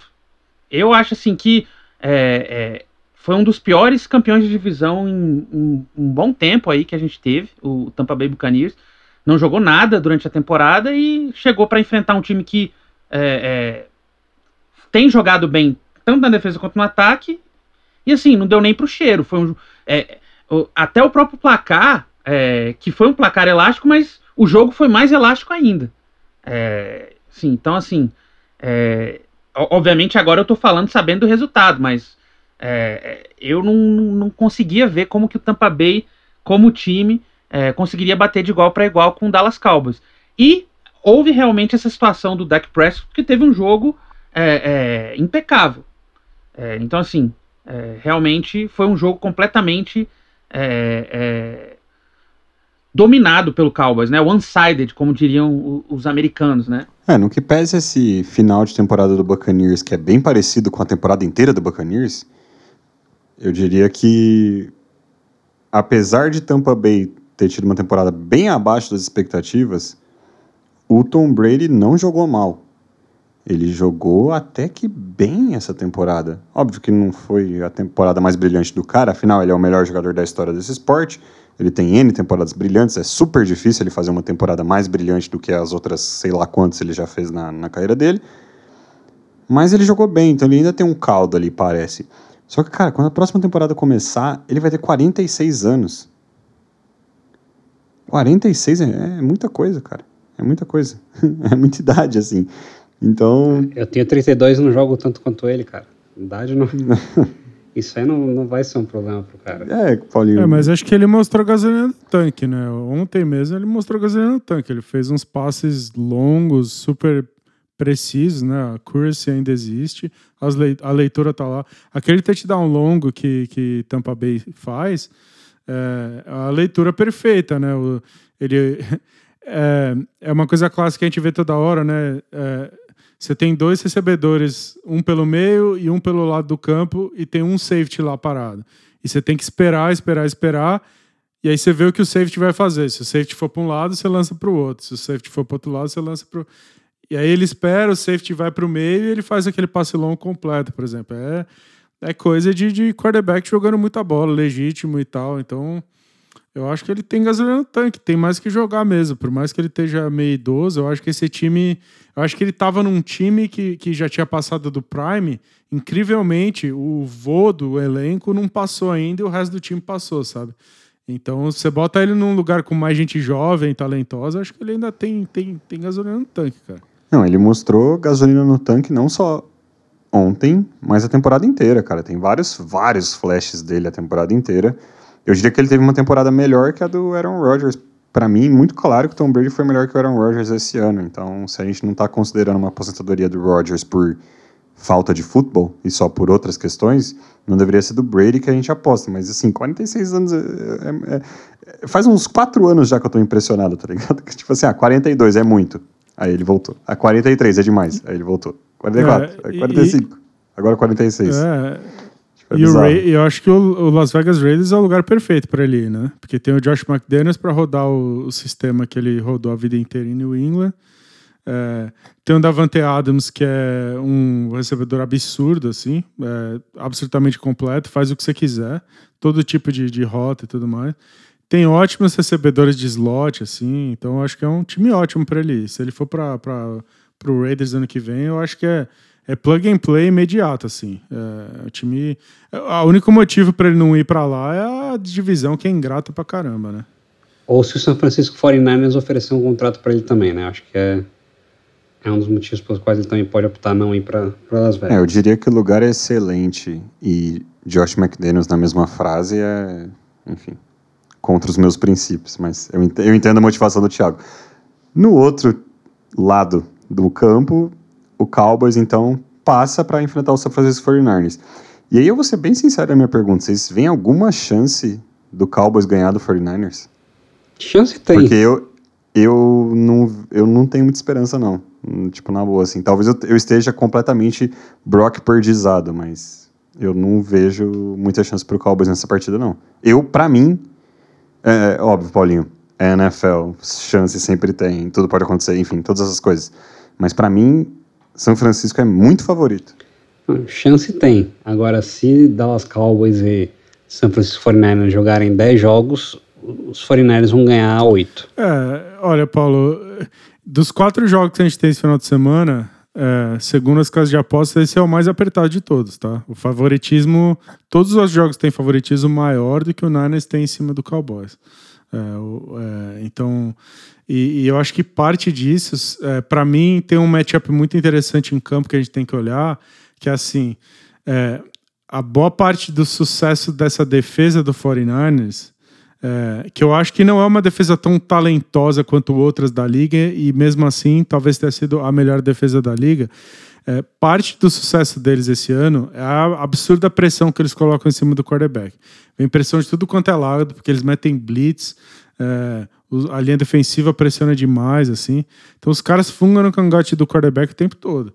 E esse jogo contra Tampa Bay, por exemplo, parte do deck ter feito o melhor jogo da carreira dele foi porque ele teve um tempo absurdo para lançar. E a quantidade de espaço que ele teve, eu acho que o, o, o run block da, da linha ofensiva do, do Cowboys deixou um pouco a desejar nesse jogo, mas a proteção contra o passe da, da linha ofensiva do Cowboys foi, foi magistral. Foi um jogo espetacular dos caras. Eu acho que se eles conseguirem segurar o pass rush do Niners, é, eu acho que abre espaço para Dallas rodar o ataque deles, assim. E a defesa do, do, do, do, Cowboys é muito boa, em todos os níveis também, assim. Então, para ser bem sincero, eu acho que em nível de talento e, e de matchup, eu acho esse jogo bastante equilibrado. É, eu, eu acho que o que faz. A minha aposta é no, no 49ers também. O que eu acho que faz o Niners ser favorito. Número um, tá jogando em casa, apesar que eu acho que a casa deles hoje em dia não, não pesa tanto. Esse novo estádio, a minha impressão é que, que, que não, não bota muita pressão no adversário. E mas, mas para ser bem sincero, assim, o motivo principal que eu acho que o Niners é bem favorito são os dois head coaches e os staffs, assim. O, o, o, staff todo do, do, do 49ers é excelente, assim, começando pelo Shanahan, mas o Demico Ryan, que provavelmente vai virar é, head coach em algum outro lugar ano que vem. É, é, uma, é, é, um staff muito, muito bom contra o Mike McCarthy, que assim, o staff do Dallas tem o Dan Quinn lá de defensive coordinator, que é um ótimo jogador. Também vai virar head coach, provavelmente. Acho que os dois coordenadores defensivos vão virar head coach na, na temporada que vem em outros lugares. Mas o Mike McCarthy contra o Shanahan, eu acho que é. De todos os matchups de todos os jogos dessa semana, é o mais desequilibrado. Assim. É, um, é um gênio contra um cara que é um com histórico de amarelão, entregão, faz cagada, entrega o jogo pro time dele. Enfim, então acho que isso que faz pender muito pro 49ers. É, Tiago, você até falou um pouco do, do porquê que eu acho que, que esse jogo não é tão igual. Eu não consigo ver como esse jogo é mais parelho do que Bengals e Bills. Justamente porque eu acho assim que talento por talento, é, o 49ers tem, na pior das hipóteses, o mesmo tanto, exceto a posição de quarterback, na pior das hipóteses, o mesmo tanto de talento que, que o Cowboys tem, e eu diria que o ataque, se a gente comparar os dois ataques, o Niners tem mais talento ainda. Quarterback por quarterback, eu não sou o cara que mais confia no Dak Prescott no, no mundo, apesar do, do outro lado ter o Brock Purdy, enfim, mas eu não coloco a minha mão no fogo pelo Dak Prescott. As defesas eu acho que é a parte mais igual, só que aí entra o staff, cara, e, e para mim o staff do Fornars é mil vezes melhor que a do, que a do Cowboys, assim, chega a ser bizarro de, de como melhor. Por isso que eu tenho dificuldade em ver esse jogo ser mais apertado, ser, ou mais apertado da rodada, enfim. É, apesar de eu entender a motivação de, de Las Vegas, né? Não sei o que o Marcos pensa, por exemplo. Pois eu vou, eu vou pegar e vou, eu acho que eu vou fazer aqui o, o, o pique é, de discordância aí de vocês. É, eu vou cravar aqui que o Pordimania acaba essa semana e o Cowboys leva esse jogo. Eu acho que o, que o time do Cowboys está um pouco subavaliado aqui no, na, na, nossa equipe aqui do Muito Incompetente na NFL. Porque assim, eu acompanhei vários jogos do Cowboys é, esse ano é, e, enfim, a gente viu diversas vitórias é, é muito dominantes do Cowboys ao longo do ano. Eu acho que eles estão jogando muito bem o ano inteiro. É um time que foi 11-4 é, na divisão do, do, do, do Philadelphia Eagles, mas que está muito mais próximo do Philadelphia Eagles do que parece. Porque eles têm uma derrota no primeiro jogo, que foi uma derrota realmente horrível para eles, né? Foi a pior, foi o pior jogo do Cowboys no ano contra o Buccaneers, foi a primeira derrota deles. É, e depois eles têm uma vitória, uma, uma, perdão, uma derrota na última rodada, que era um jogo que já não valia mais nada, porque o, o Eagles já tinha vencido a divisão e o Cowboys já estava garantido no wildcard, então não valia mais nada aquele jogo para eles. E aí eles perderam pro, pro Commanders, que é um jogo que eles ganhariam. Então, assim, é, esses dois jogos é, que eles. E aí a, a, outra derrota que eles têm, ele tem mais duas derrotas. A outra derrota foi pro Eagles, eles dividiram a série com o Eagles, ganharam dentro de casa e perderam fora. E a outra derrota deles foi um jogo apertado na prorrogação pro Jacksonville Jaguars. Então, assim, é um time muito que está muito próximo é, é, em termos de, de recorde, né? do, do próprio Philadelphia Eagles. Obviamente, eu acho que o Philadelphia Eagles é o time mais forte e mais talentoso da NFC. Só que o Cowboys é, apresentou um futebol americano é, esse ano que não ficou muito atrás, não. Eu acho que é uma defesa muito forte, é, é vai pressionar o, o, Brock Purdy. E aí eu tô aqui cravando com uma certa ousadia que o Purdy Mania acaba é, nesse fim de semana. Mas quem sabe é, o Purdy Mania vai lá e me cala, né? Essa vai, eu acho que esse vai ser o jogo que ele vai precisar ganhar no, no, no braço dele. É, e aí eu tô apostando que não vai, não vai acontecer. É, mas esse recorde do, do, do, Cowboys ele é enganoso porque o, o, calendário deles foi extremamente favorável, né? Eles enfrentaram muito, muito, muito, muito time fraco, né? E eles só dividiram a. Eles só rolou split dentro da, contra o Eagles, né? Um jogo para cada lado, porque o Eagles jogou com o time com quarterback reserva, né? É, se o eu e o Paulo, a gente comentou aquele jogo. Se tivesse jogado o Jalen Hurts no, no, no, segundo jogo lá, o Eagles tinha ganho os dois jogos do Cowboys. É, então, assim, o Niners é muito mais forte do que praticamente todos os jogos que o Cowboys enfrentou esse ano. Né? E, cara, tem algum time mais quente que o São Francisco 49ers nesse momento da temporada? Porque o Niners começou com quatro derrotas e três vitórias nas primeiras sete semanas. De lá para cá, eles não perderam um jogo Ah, tem umas babas no meio do caminho? Com certeza. Mas no meio do caminho tem Chargers, que foi time de playoffs, tem Miami Dolphins, que foi time de playoffs, tem Seattle Seahawks, duas vezes, que foi time de playoffs, tem Buccaneers, que foi time de playoffs. São 11 vitórias seguidas do San Francisco 49ers. É o time, praticamente o time mais quente chegando nos playoffs. Então, sei lá. E eu acho que assim, o principal motivo pelo qual os 49ers vão ganhar é justamente porque eles não precisam do Brock Purdy para esse jogo. A defesa do jogo corrido contra os Cowboys é uma das piores da liga. Ela está na metade inferior da liga. Então não é que ah, o Brock Purdy não vai fazer nenhum passe pro jogo, eles vão só vão correr com a bola. Não é isso, mas é que é um jogo que pro 49ers encaixa muito bem.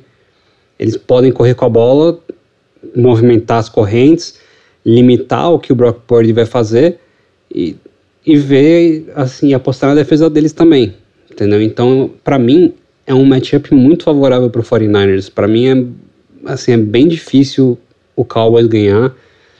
É, tudo bem, já, já me declarei aqui meio como hater da instituição Dallas Cowboys, etc. É, mas, assim, fazendo uma análise séria, para mim, é, o matchup ele é muito favorável pro, pro San Francisco 49ers.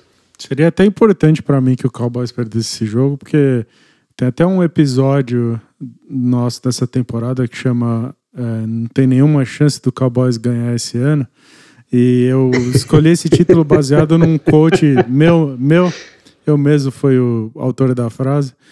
De forma que seria bom que eles já perdessem desde já, porque senão eu vou começar a ficar meio nervoso. Enquanto isso, a, a, o episódio que a gente falou que o Jaguars ia ser campeão do Super Bowl segue vivo, né? Mas enfim, só para fechar aqui então, acho que a gente já deu todos os nossos palpites, então o último dado aqui é que dos nove jogos fora de casa do, do Cowboys até agora na temporada, eles perderam quatro. Então, aí, agora eles vão a São Francisco ver o que, que vira nesse último jogo, que vai ser o último jogo do, do Divisional Round, né? O jogo que fecha o Divisional Round. Então, tá aí, né? Ou o São Francisco vai ganhar, ou o Dallas vai colocar o podcast Muito Incompetente na NFL no seu devido lugar, como famoso manja nada. Mas é isso. Acho que essa, é, essa é a nossa revisão da última rodada dos playoffs e também aí barra uma previsão do que vai acontecer na próxima.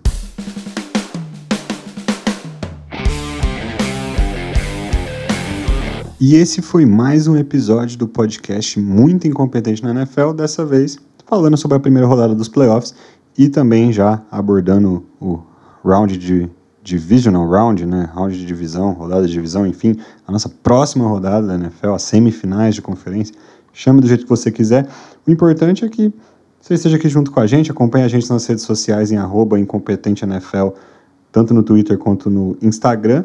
E, mais importante de tudo, que você tenha se divertido ouvindo esse podcast bem longo, esse episódio longo, que abordou diversos jogos, enfim. E a gente se vê na próxima semana com os resultados das semifinais de conferência. Tchau, tchau.